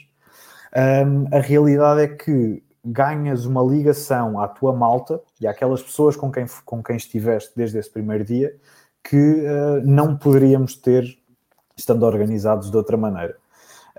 e depois cabe ao núcleo e aos vários núcleos e à associação académica uh, juntar depois a malta e, e, e acolher e, e, fazer este tipo de trabalho com toda a malta que escolhe não ir para a praxe, não estar nas tertúlias, porque também existem, como é evidente.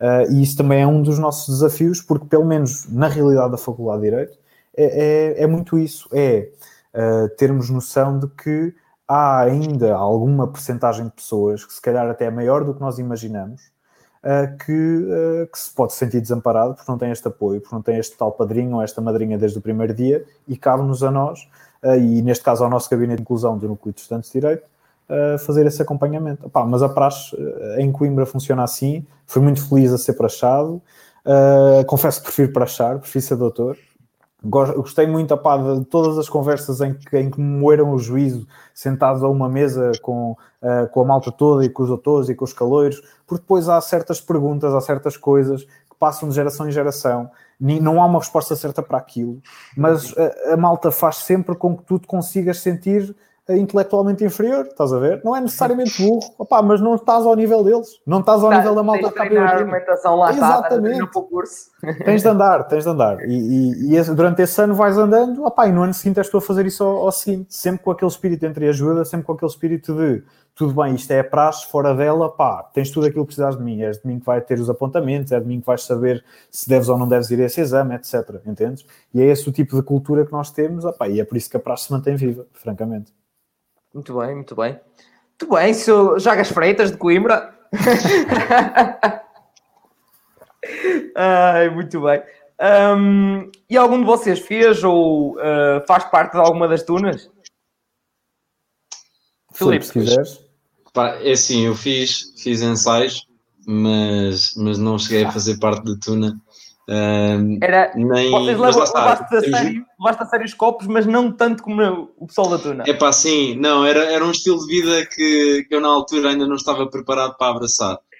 Mas, mas a nossa Tuna é magnífica e dou muito bem com todos. Uh, não faço parte da Tuna, mas gosto de cantar com eles e, e, e de beber copos. Mais uma vez, pá, já disse isto muitas vezes hoje, mas, mas é verdade, uh, há muito esse espírito de orgulho para com a Tuna da, da nossa faculdade e acompanhamos a tuna às atuações que tem. As nossas tunas, quer a masculina, quer a feminina, têm os seus próprios festivais, uh, convidam outras tunas, fazem sempre coisas pá, incríveis e, no fundo, também são o nosso braço direito aqui mais no ponto uh, do associativismo, porque lá está, quando há um, um evento solene, nós temos muito orgulho em que a nossa tuna faça a abertura, em que atue para os nossos convidados e, portanto, acho que também, para além das tunas, há muitas outras coisas, pelo menos na nossa faculdade, que servem de integração aos alunos. Nós temos muitos alunos, por exemplo, que vêm do Brasil, temos um núcleo uh, de estudantes luso-brasileiros, temos alunos que vêm uh, de África, temos um núcleo de estudantes africanos,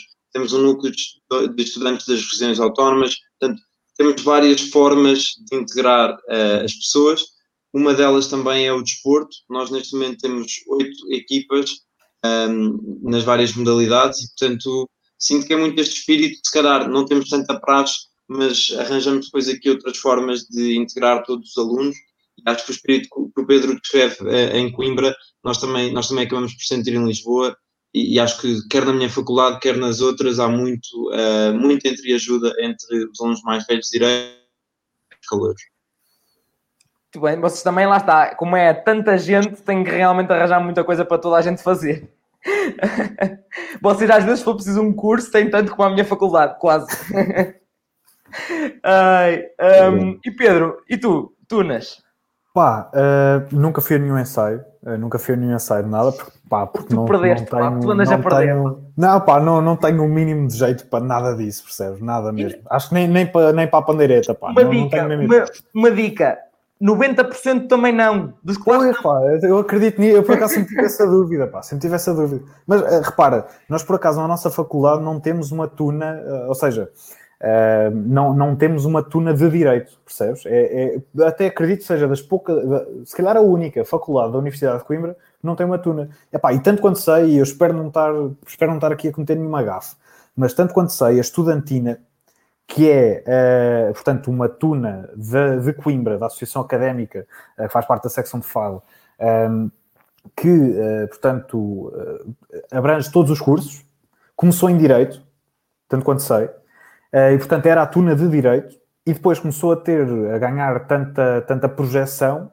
e se calhar houve gente a mais como eu, que não, que não está minimamente para aí virada, percebes? Gosto muito de ver atuar, gosto muito de ouvir, uh, porque é a canção de Coimbra, é, para, todo, para, todo, para todos os efeitos, uh, mas não tenho jeitinho nenhum e não acho, sinceramente, não ia, pá, nem, nem que me esforçasse imenso uh, decidi dedicar-me a outras coisas, pá, em que sinto que sou um bocadinho melhor, pelo menos. Uh, e, portanto, abriram-se tanto às outras faculdades e, e, tiveram, se calhar, essa necessidade que acabaram por se uh, destacar um pouco da, da, da, Faculdade de Direito e dizendo, pá, somos a estudantina, estás a ver? Somos da Associação Académica.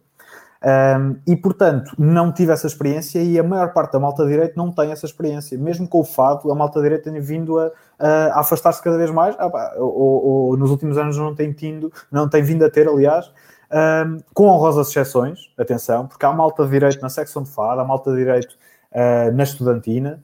Um, mas de facto é uma minoria, infelizmente, infelizmente, porque nós gostamos muito da cultura da casa, só que lá está, se calhar achamos que não, não temos essa tal capacidade, ou até pode ser por essa, pelo facto da própria estudantina se ter destacado, porque não tem uma sede na faculdade, tem uma sede precisamente no edifício da Associação Académica, como o fez, se calhar não temos a convivência diária com essa malta, entendes?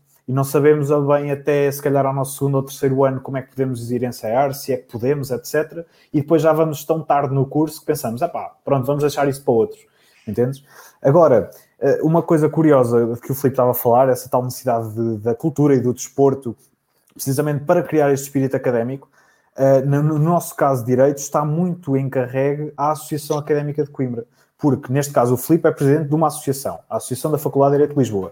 Eu sou presidente de um núcleo, que é uma estrutura inferior ou, ou uh, integrante da associação académica, estás a ver? E portanto uhum. o desporto é da casa, toda a casa, toda a Universidade de Coimbra. Uh, a cultura, exatamente a mesma coisa. Um, e, e, portanto, nós temos, lá está, dentro da, daquilo que nos, nos compete, entre aspas, enquanto direito, temos essa tal questão da, da praxe que, que levamos bastante a sério. Pá, e depois tudo o resto que nós, enquanto núcleo e a associação dinamiza, é lógico, contribui para o espírito académico, não é? Uh, mas, mas de facto, em relação à Tuna e à tua pergunta concreta, pá, não, acho que não há ninguém que tenha estado mais longe de ir, de ir a um ensaio. Mas... Vocês que levam tão a sério os copos. São é verdade, pá, é verdade. Pá, sempre me disseram isso, sempre me disseram que a malta da tuna é, é uma coisa, pá, é parecida até com as tertúlias, estás a perceber? É como se fosse uma tertúlia, só que canta e dança e não sei o quê. Um, Opa, e acredita, já muito boa gente me surpreendeu Primeiro, porque é, o espírito é, ok, espírito académico, se vais com algum pessoal, até gostas de claro. música, ou de ouvir a música, ou de cantar algumas músicas, pá, ir para lá. É, a primeira fase é ir para lá. Yeah. Depois, um, a voz vai ao sítio. Se é que me entendes, não é? Hidratando e tal, eh, a voz vai sempre ao sítio. Uh, e muito boa gente já me surpreendeu, seja em termos de voz, e pela positiva ou negativa, não é? Certo. ou seja, de, do nada pegar no estandarte ou numa pandeireta e pronto, é, a hidratação estava boa e aquilo deu em alguma coisa.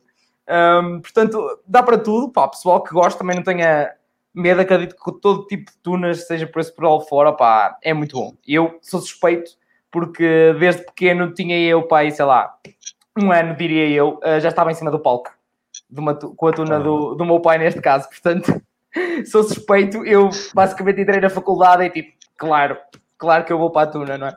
Uh, mas pronto, uh, muito bem, muito bem. Uh, mais coisas, o que é que eu queria falar mais com, com vosso Messias? Também para não roubar ah, muito mais tempo e dados móveis, não é? É verdade, é verdade. Mas está, um, está, tranquilo, não te preocupes com isso. Só queria, ao, outro tema que eu também queria aproveitar, um, que é, vocês enquanto uh, também presidentes de partes associativas, também é, certamente apoiam na parte dos alojamentos, quando os alunos chegam, um, e eu queria saber como é que isso está, uh, porque estamos naquela fase em que estávamos no que aquilo subia, subia, subia, estava a arrebentar por todos os lados de preços e não havia sítios e não sei o quê, e agora está-se a começar a chegar em uma crisezinha um, e é um bocado incógnita, incógnita neste caso, o que é que vai acontecer em setembro, não é? Setembro, outubro. Uh, como é que isso está em, em Lisboa, Filipe? É sim, eu acho que lá está, o problema do alojamento já é um problema que nos tem vindo a acompanhar ao longo destes últimos anos. Nós agora encontramos com a pandemia foi um problema diferente, que é muitos estudantes que já tinham o seu quarto, que já pagavam a sua renda, foram para casa um, no fundo, para ter aulas à distância e com todo este processo deixaram de pagar a renda das casas em Lisboa, não iam continuar a suportar durante um semestre uma renda de uma casa quando a situação estava como estava, uh, para depois não saber se vão voltar ou não em setembro e como é que vão começar as aulas em setembro.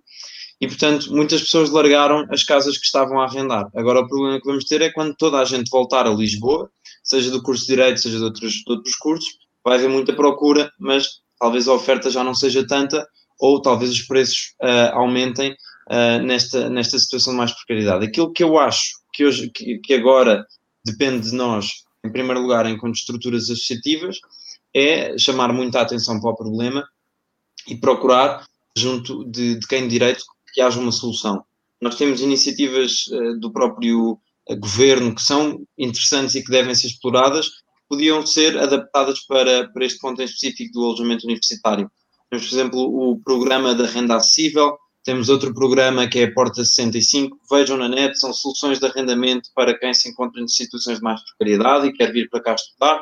Uh, temos também depois uma espécie de, de apoio, quer por parte da nossa associação, quer por parte da faculdade, que damos a alunos que não têm capacidades para pagar uh, rendas em determinado mês e, portanto, a nossa associação tem um grande fundo uh, um grande orçamento para investir a título de ação social.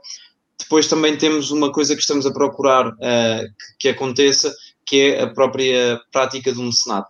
Ou seja, muitos escritórios de advogados, muitos advogados em nome próprio, uh, também sentem o impacto que isto tem nos estudantes de direito e procuram ajudar e, portanto, abrem-se bolsas, abrem-se apoios até à, à, própria associação para que possa continuar a financiar alunos a este nível. Esperamos que o mais cedo possível sejam construídas mais residências universitárias.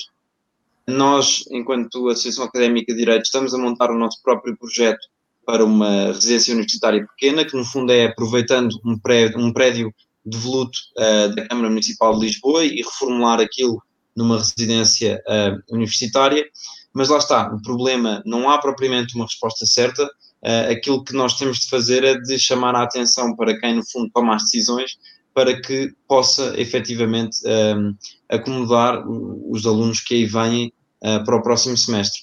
A propósito disso também, digo que o nosso próximo semestre, não sei como é que será em Coimbra, mas as aulas presenciais são apenas as aulas práticas, as aulas teóricas, que são aquelas que têm 400 alunos ou 500 alunos, são todas à distância.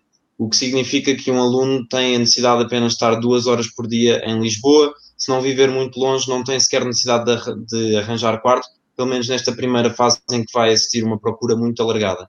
Um, aí já é certo aí. Como?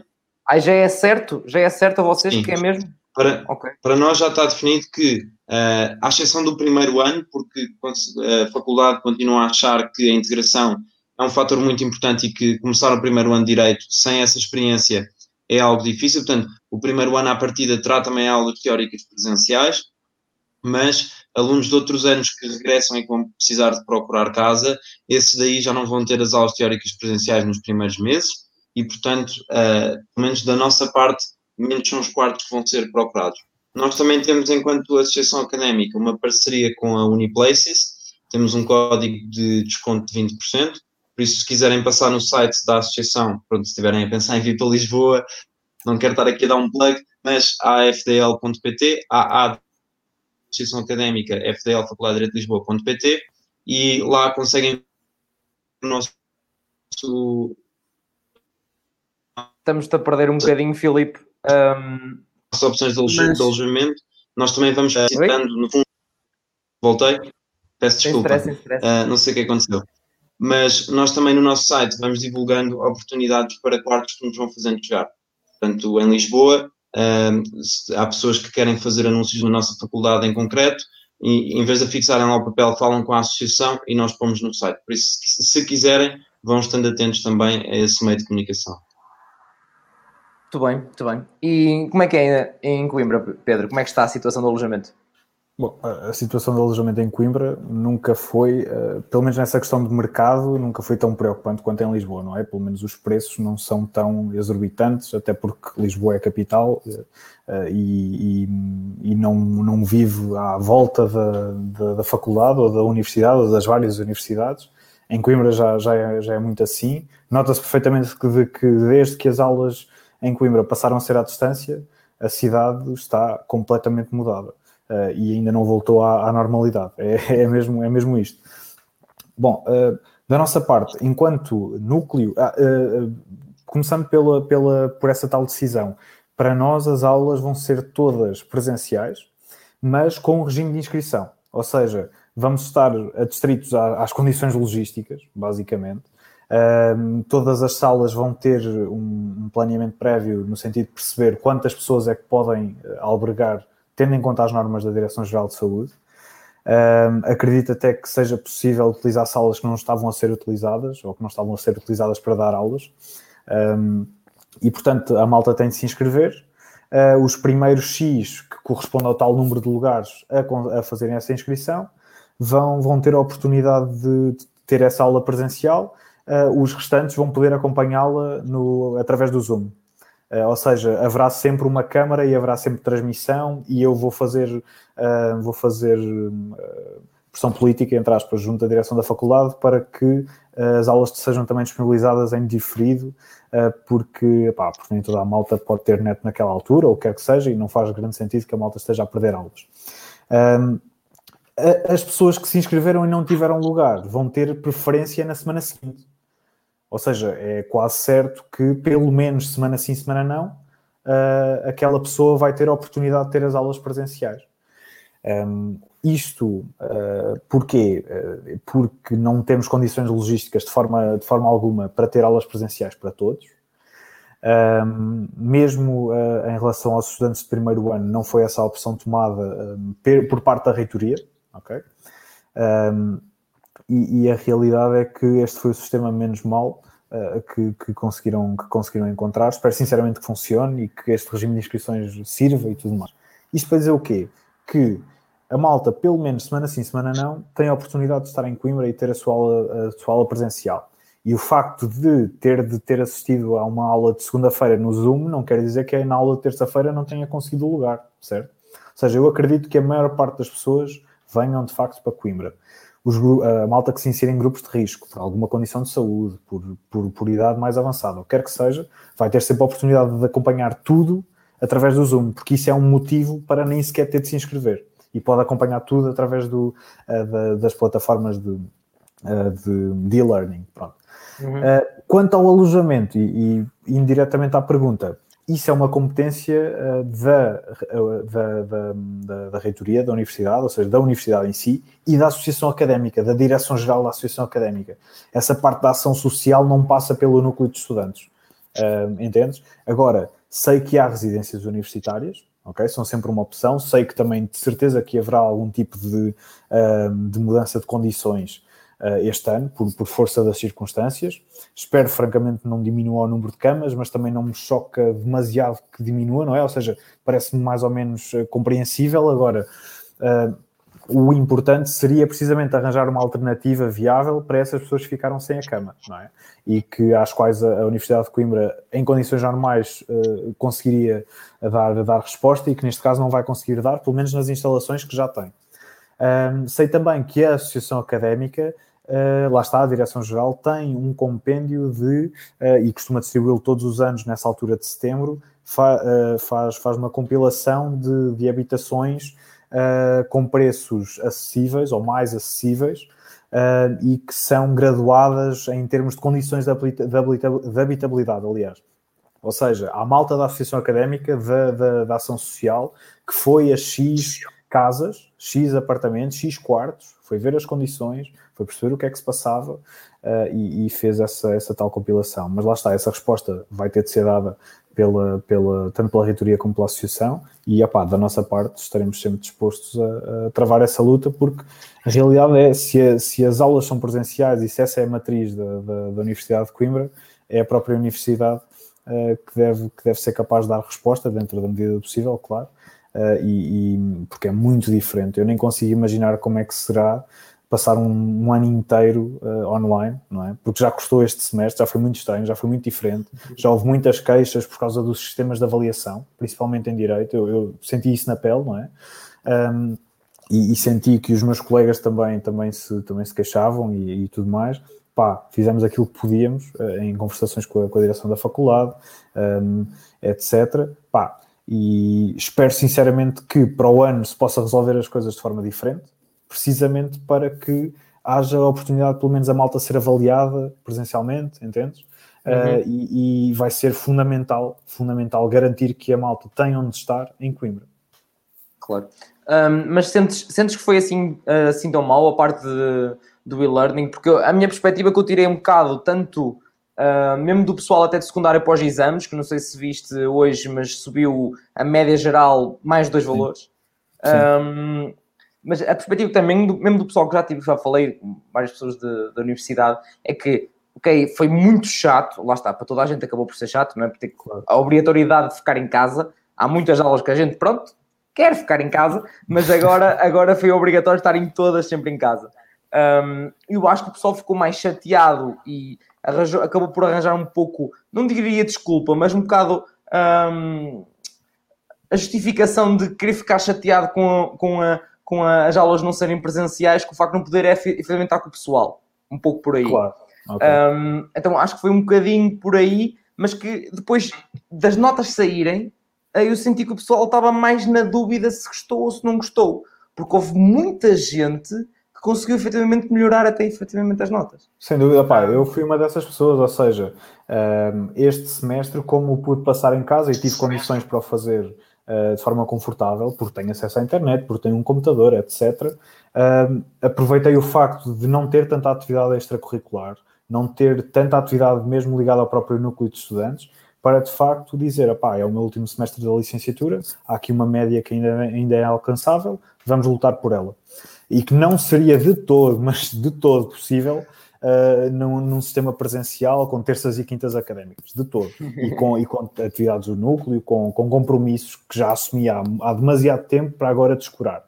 Um, E agora, eu acho que a malta uh, de Direito em concreto, ou seja, da Faculdade de Direito em concreto na Universidade de Coimbra, um, não, não desgostou particularmente das aulas em si, ou seja, é lógico que há falhas, é lógico que há professores que, um, que se demoraram a adaptar, há aulas, houve aulas perdidas, sem dúvida, pá, houve muita complicação, mas acho que isso não foi o mais chato. O mais chato foi a forma como a nossa faculdade se tentou adaptar aos métodos de avaliação online, entendes? Muitas das cadeiras passaram a ser avaliadas só por oral, o que é algo com, uh, com o qual alguma porcentagem até significativa dos estudantes não se identifica e, e de, de, com, com, o qual não está à vontade. Nós fizemos até uma sondagem sobre isso e foi por isso que uh, deixaram de ser. Eu acho que havia uma intenção dos docentes de serem quase 90% das cadeiras a ser avaliadas por oral. E depois de nós termos percebido que de facto havia muita gente que não gostava dessa decisão, uh, passaram a ser para aí 40%, diria e 60% por exame escrito. Agora, uh, não deixa de haver 40% de orais, entendes? E a malta sente que foi muito diferente a forma como foi avaliada, uh, pelo menos na sua generalidade, a forma como foi avaliada à distância, uh, sente que houve uma maior discricionariedade por parte dos professores, houve enunciados mais exigentes pelo facto de haver sempre um risco maior de fraude? E, portanto, se já tantas vezes nos queixamos do, do, nosso sistema de avaliação, essencialmente a avaliação, percebes? Porque é mesmo rígida. A nossa pauta não passa a não ser uh, de uma forma muito pá, extraordinária, mesmo extraordinária, do 16, mas no máximo, estás a perceber? Um, e, e eh, traduzindo, passando isso para o digital, quando as pessoas, uma pessoa é avaliada da forma X, outra da forma Y, e há diferenças entre turmas e há não sei o quê, a malta sentiu-se muito desprotegida muitas das vezes, opá, uh, desconfiada, entre aspas, do docente, entendes? Quando devia ser uma relação de confiança mútua e não, não conseguiu ser. Um, opá, e a realidade é que se eu até me sinto à vontade e até gosto de ser avaliado por oral, ou se eu até me sinto à vontade e digo, opá, não é pelo facto de eu ser avaliado de forma X ou Y que o exame vai correr melhor ou pior à partida. Uh, há muita gente que não tem esse, esse tipo de mentalidade, com algum tipo de, de razão, entendes? E acho claro. que é, foi isso, foi esse o ponto-chave onde o nosso semestre falhou e onde houve uh, muita malta a não gostar da forma como, como as coisas aconteceram. Se tu me perguntares, pá, havia alguma alternativa uh, que melhor servisse o interesse do estudante? Não tenho a certeza, porque logisticamente, para avaliar uma faculdade, aliás, um curso que tem mais de 3 mil inscritos, entendes? Uh, é, muito, é muito complicado, é muito difícil. Eh, porque exige um esforço tremendo dos serviços académicos. Nós não temos pessoal docente suficiente. Não temos, ponto. Uh, e isso, isso é mau, ou seja, não temos professores suficientes. Uh, e, e, portanto, um, claramente foi, foi esse o ponto-chave de, deste tal desgosto em relação ao online. É lógico que a malta sentiu falta das pessoas, dos copos, etc. Uh, mas acho que a parte das aulas até correu bem, dentro da medida do possível. A parte dos exames na generalidade, eu diria que também, entende? Só que houve muito essa desconfiança, houve muito esse, esse, tal medo. Quando eu falava há pouco dos cadeirões de que a malta já vai de antemão, tipo com aquele receio, foi mais ou menos o mesmo. Uh, se calhar agora até com mais razão, porque era medo do desconhecido completo. Yeah. Pá, e, e, se calhar foi por aí que a malta se sentiu mais injustiçada. Só temos de trabalhar em, em, em soluções melhores. Claro, yeah, acho que foi um bocadinho por todo, uh, por todo o ensino em geral, não digo só ensino superior faltou um bocadinho de normalização em termos de não só do, do funcionamento das aulas em si, mas no esclarecimento antecipado de como ia ser a, as avaliações. Concordo. Foi, adiaram, adiaram, adiaram, adiaram. Até porque havia várias alternativas e tu não sabes de antemão qual é que é a melhor, não é? é e portanto verdade. tentas sistemas híbridos ou tomas uma decisão que depois até é pior. Opá, e a malta não claro, lida nada bem é com isso Pá, eu sou uma das pessoas que já há, há uns aninhos que sou a favor do e-learning uh, a certa medida. Lá está, não digo a full, uh, porque um, a parte humana é muito importante. Seja que curso for, seja que universidade for, a parte humana é muito importante. Agora, algumas coisas que em regime misto é, acho que é bastante viável e até melhor, diria, diria eu. Um, é, mas a parte da avaliação, então, acho que era muito importante pegar em universidades que já faziam esse tipo de coisas um, e usar como modelo, ok, olha, eu sei que isto resultou e isto não resultou. Uh, e aí é, tentavam aplicar dentro também um tipo de curso que fosse. Um, eu, por exemplo, fiz exames numa plataforma que nós temos da universidade, que é o Moodle, onde normalmente já tem as, uh, todas uh, as informações das cadeiras, de, de todos os recursos, um, e lá tem, criavam, as pessoas criavam os testes, por assim dizer, uh, e fossem escolha múltipla, fosse resposta aberta, tinham todas as modalidades, e depois podia ser múltiplas escolhas, podia, dá para tudo. Um, e também fiz orais, apresentações orais também um, uh, pelo Zoom. E foi, foi, e foi tranquilo, porque acho que acabou por. A minha abordagem, lá está, o medo. Eu, da minha parte, inverti um bocadinho a roda e tentei virar isso. Isto acaba por ser um bocadinho de conselho para se este semestre lá está, pessoas que possam passar por isso. Um, não olhem tanto como um medo, olhem como uma vantagem. Uh, porque a verdade é, em alguns testes pode ser bom para nós, dependendo também do curso, e se, Claro que temos que. Vão, é óbvio que eles vão puxar mais pelo relacionamento dos conceitos uh, do que só os conceitos em si, porque tu podes ter um papel ao lado, podes ter sei aqui, enquanto que outros exames podes não ter isso. Agora, olha como uma vantagem, porque efetivamente estás em casa. Uh, para as aulas, então, é dois minutos, acordas antes, só, pronto, só para ter a cara mais ou menos, se tiveres que ligar a câmara e está feito. E estás a ouvir a aula. E quando havia muitas aulas, tu pensavas, e agora eu tenho que caminhar não sei quando, tenho que apanhar o comboio, tenho que não sei o quê. O, o grande problema ir... aí, pá, o grande problema de estar em casa é que, pelo menos na, na, nossa realidade em Coimbra, da Faculdade de Direito, do curso de Direito, uh, porque há muitos cursos que se adaptaram e mesmo muito, muito bem ao e-learning, ok? Principalmente os cursos de ciências, uh, adaptaram-se mesmo muito, muito bem, porque consegues fazer exatamente o mesmo que já, que já fazias. Em direito acaba por ser um bocadinho mais, mais estranho.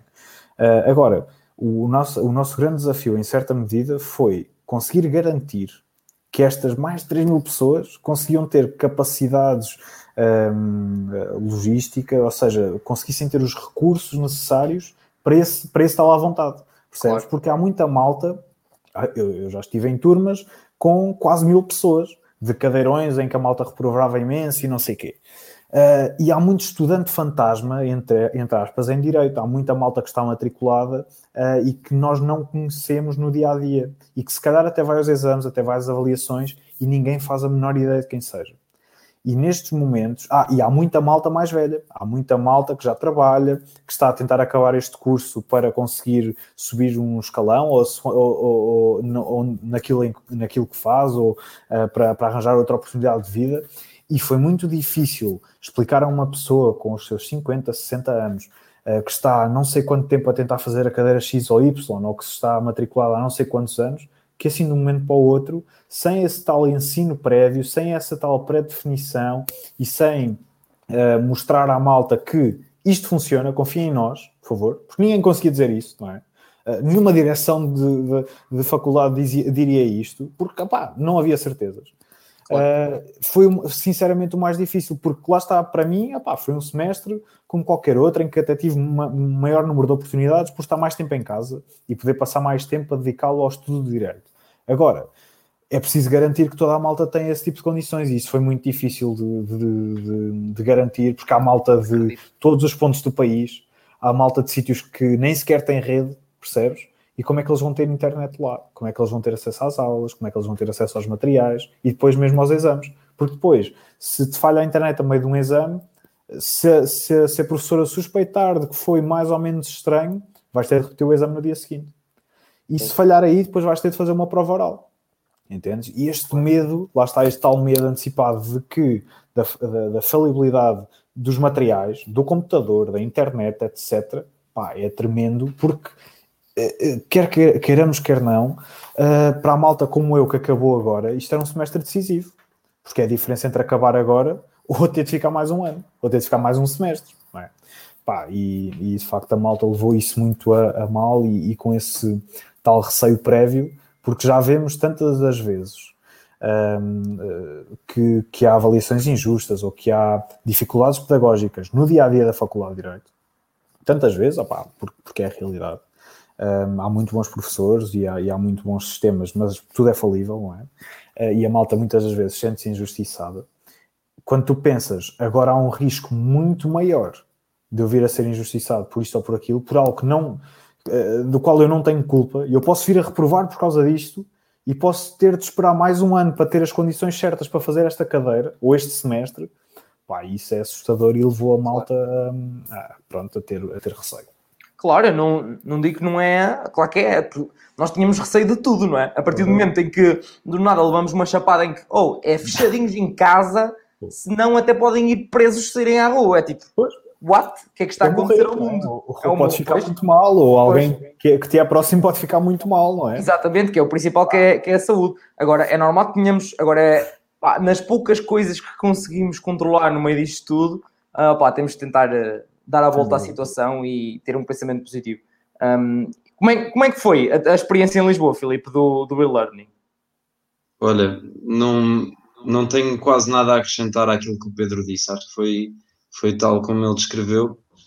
Agora, um ponto que, que ainda sentimos mais, pelo menos em Lisboa, mas acho que em Coimbra é igual, é que o nosso curso é altamente dependente da biblioteca. Portanto, tu nunca vais conseguir comprar manuais ou todos os manuais para estudar e não teres, eh, no fundo, a biblioteca como o teu local para ir estudar, não consegues consultar toda essa bibliografia, torna-se ainda mais difícil de uh, fazer as cadeiras, como, como o Pedro estava a dizer.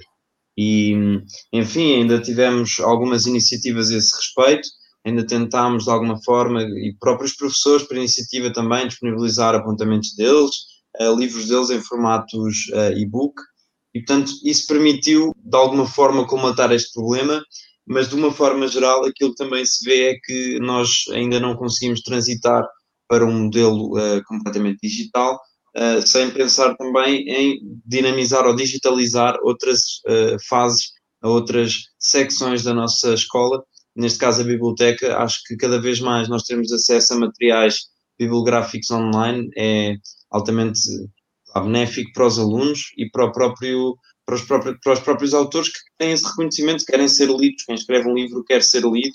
É claro que também ganha dinheiro com isso, mas uh, lá está. Por exemplo, os professores de Direito se quisessem ganhar dinheiro, não escreviam as opiniões deles em manuais, vendiam em parceiros e, portanto, aí sim fariam dinheiro a sério. Escrever um livro é mesmo porque querem contribuir para a academia e se esse contributo puder chegar a mais pessoas, uh, principalmente num cenário uh, como, como este do Covid, então ainda melhor. Mas de resto, foi tal e qual como o Pedro uh, descreveu. Muito bem. Olha, não vos quero tirar muito mais tempo. Um, vou mesmo, é mesmo para fechar. Antes dizer às pessoas que ainda estão a ver isto, ainda não deixaram like e subscreveram porquê, estão aqui há uma hora e meia, uma hora e meia, já passou uma hora e meia, sim. É. Estão aqui há uma hora e meia e ainda não deixaram like e subscreveram porquê? É porque não, não estão a gostar, não. Estão aqui há uma hora e meia, é fazer tempo. Não quer ver um, um, copinho connosco só porque sim. Não, então deixem um like subscrevam o canal, certeza que estão a gostar. Para quem está a ouvir isto, deem follow, obviamente. Vocês estão a ouvir isto só porque sim, apoiem o, apoiem o podcast. Um, só para finalizar mesmo, uh, queria que dessem uns conselhos assim finais, não, não, só, pode não ser só a nível do curso, mas essencialmente, obviamente, a nível do curso. Conselhos finais podem dar, seja a novos estudantes que, que queiram uh, seguir a área de Direito, seja em estudantes que já estejam e que estejam na parte da sua dela, seja penal ou Direito Público, seja o que for, uh, que estejam na sua dela, opa, os conselhos que vocês podem dar, um, porque lá está, tem outro tipo de perspectiva também enquanto presidentes de associações. Pedro, Quem é queres começar? Que queres que comece? Pois, pode ser, pode ser o Pedro, é igual. Pronto, então, olha, é, pá, notas finais, não é? Mesmo, mesmo para acabar. Sim, sim. Uh, eu diria à malta que, uh, que já está, uh, que já está em direito e que está para acabar o curso ou está a meio do curso, o que quer que seja. não desanimem, pá. Eu acho, francamente, que vamos arranjar soluções melhores para o, para o, próximo ano letivo. Já aprendemos bastante com estes dois, três meses de exames que, que acabámos há, há poucos dias um, e tenho a certeza de que vamos uh, ter, tendo como temos uma pressão cada vez maior, como o Filipe estava a dizer, para digitalizar tantas outras coisas que não são essenciais, inevitavelmente vamos a uma solução que vai, que vai, que vai agradar a todos. Pode não ser uh, no, no, próximo mês, mas tenho a certeza de que os esforços vão ser feitos para que seja durante o próximo ano letivo, pá, para que a malta possa voltar, uh, possa sentir-se confortável e depois possa voltar à, à, à normalidade dentro do possível. Uh, venham para Coimbra, ou seja, venham para as faculdades, tentem, acho que isso é fundamental para qualquer tipo de, de universidade, porque é um ambiente que, uh, que, é, que é preciso, porque senão não existe essa tal academia. esse tal espírito de, de entreajuda, o espírito académico.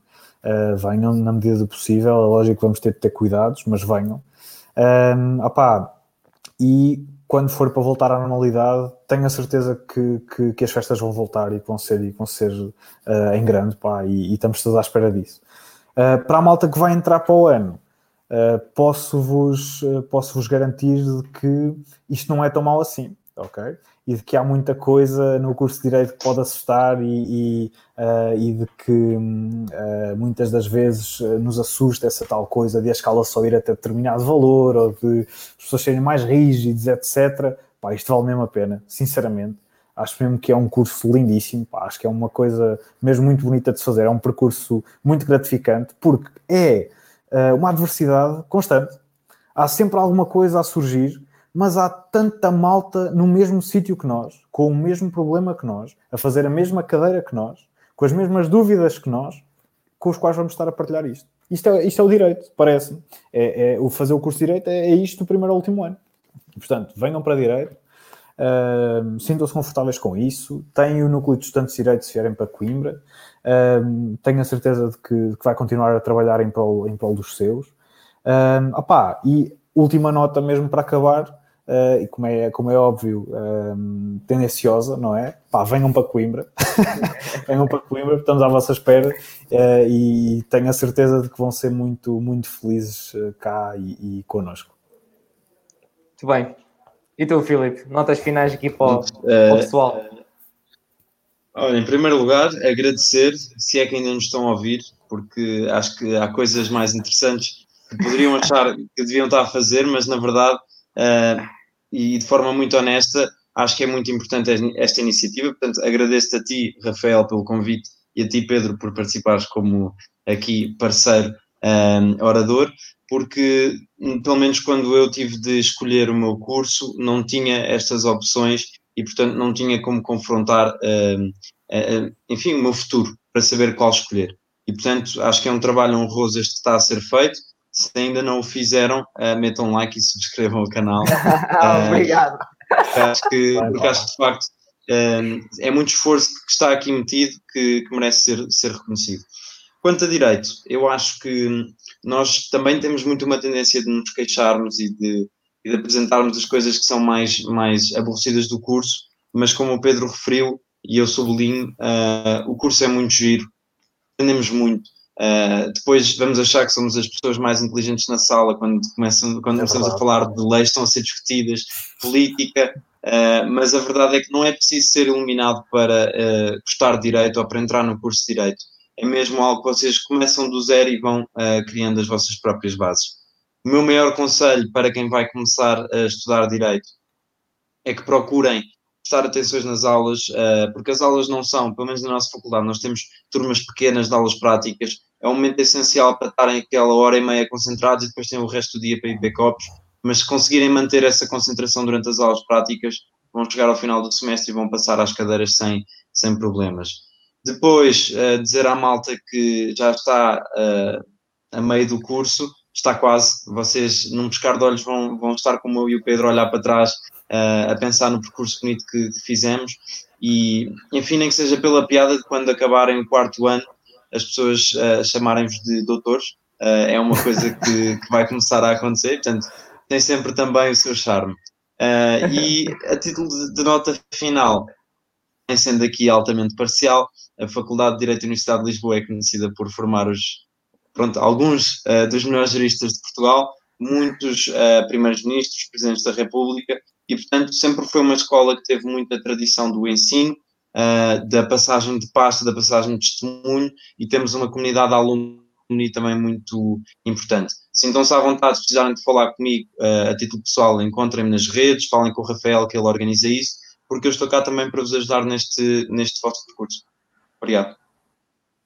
É isso mesmo. Pá, qualquer coisa, qualquer dúvida que tenham, uh, não tenham problemas, e uh, falem, pá, mandem mensagem a mim, mandem diretamente a eles que eu identifiquei-os em todas as publicações e não sei o que, estejam, estejam à vontade. Lá está, este podcast existe e as associações, seja qual tipo for, existem para ajudar o pessoal e para estar, é sentirem-se em casa uh, e conseguirem, para além, lá está, de conseguir fazer o curso da melhor forma possível e o mais rápido possível, um, é também aproveitarem tudo, tudo um pouco que as cidades e o associativismo também têm para, para oferecer. Portanto, obrigado a vocês por terem aceito aqui. E foi pá. Não, pá, e olha, estás parabéns, Rafael, estás parabéns por isto, pá. Obrigado.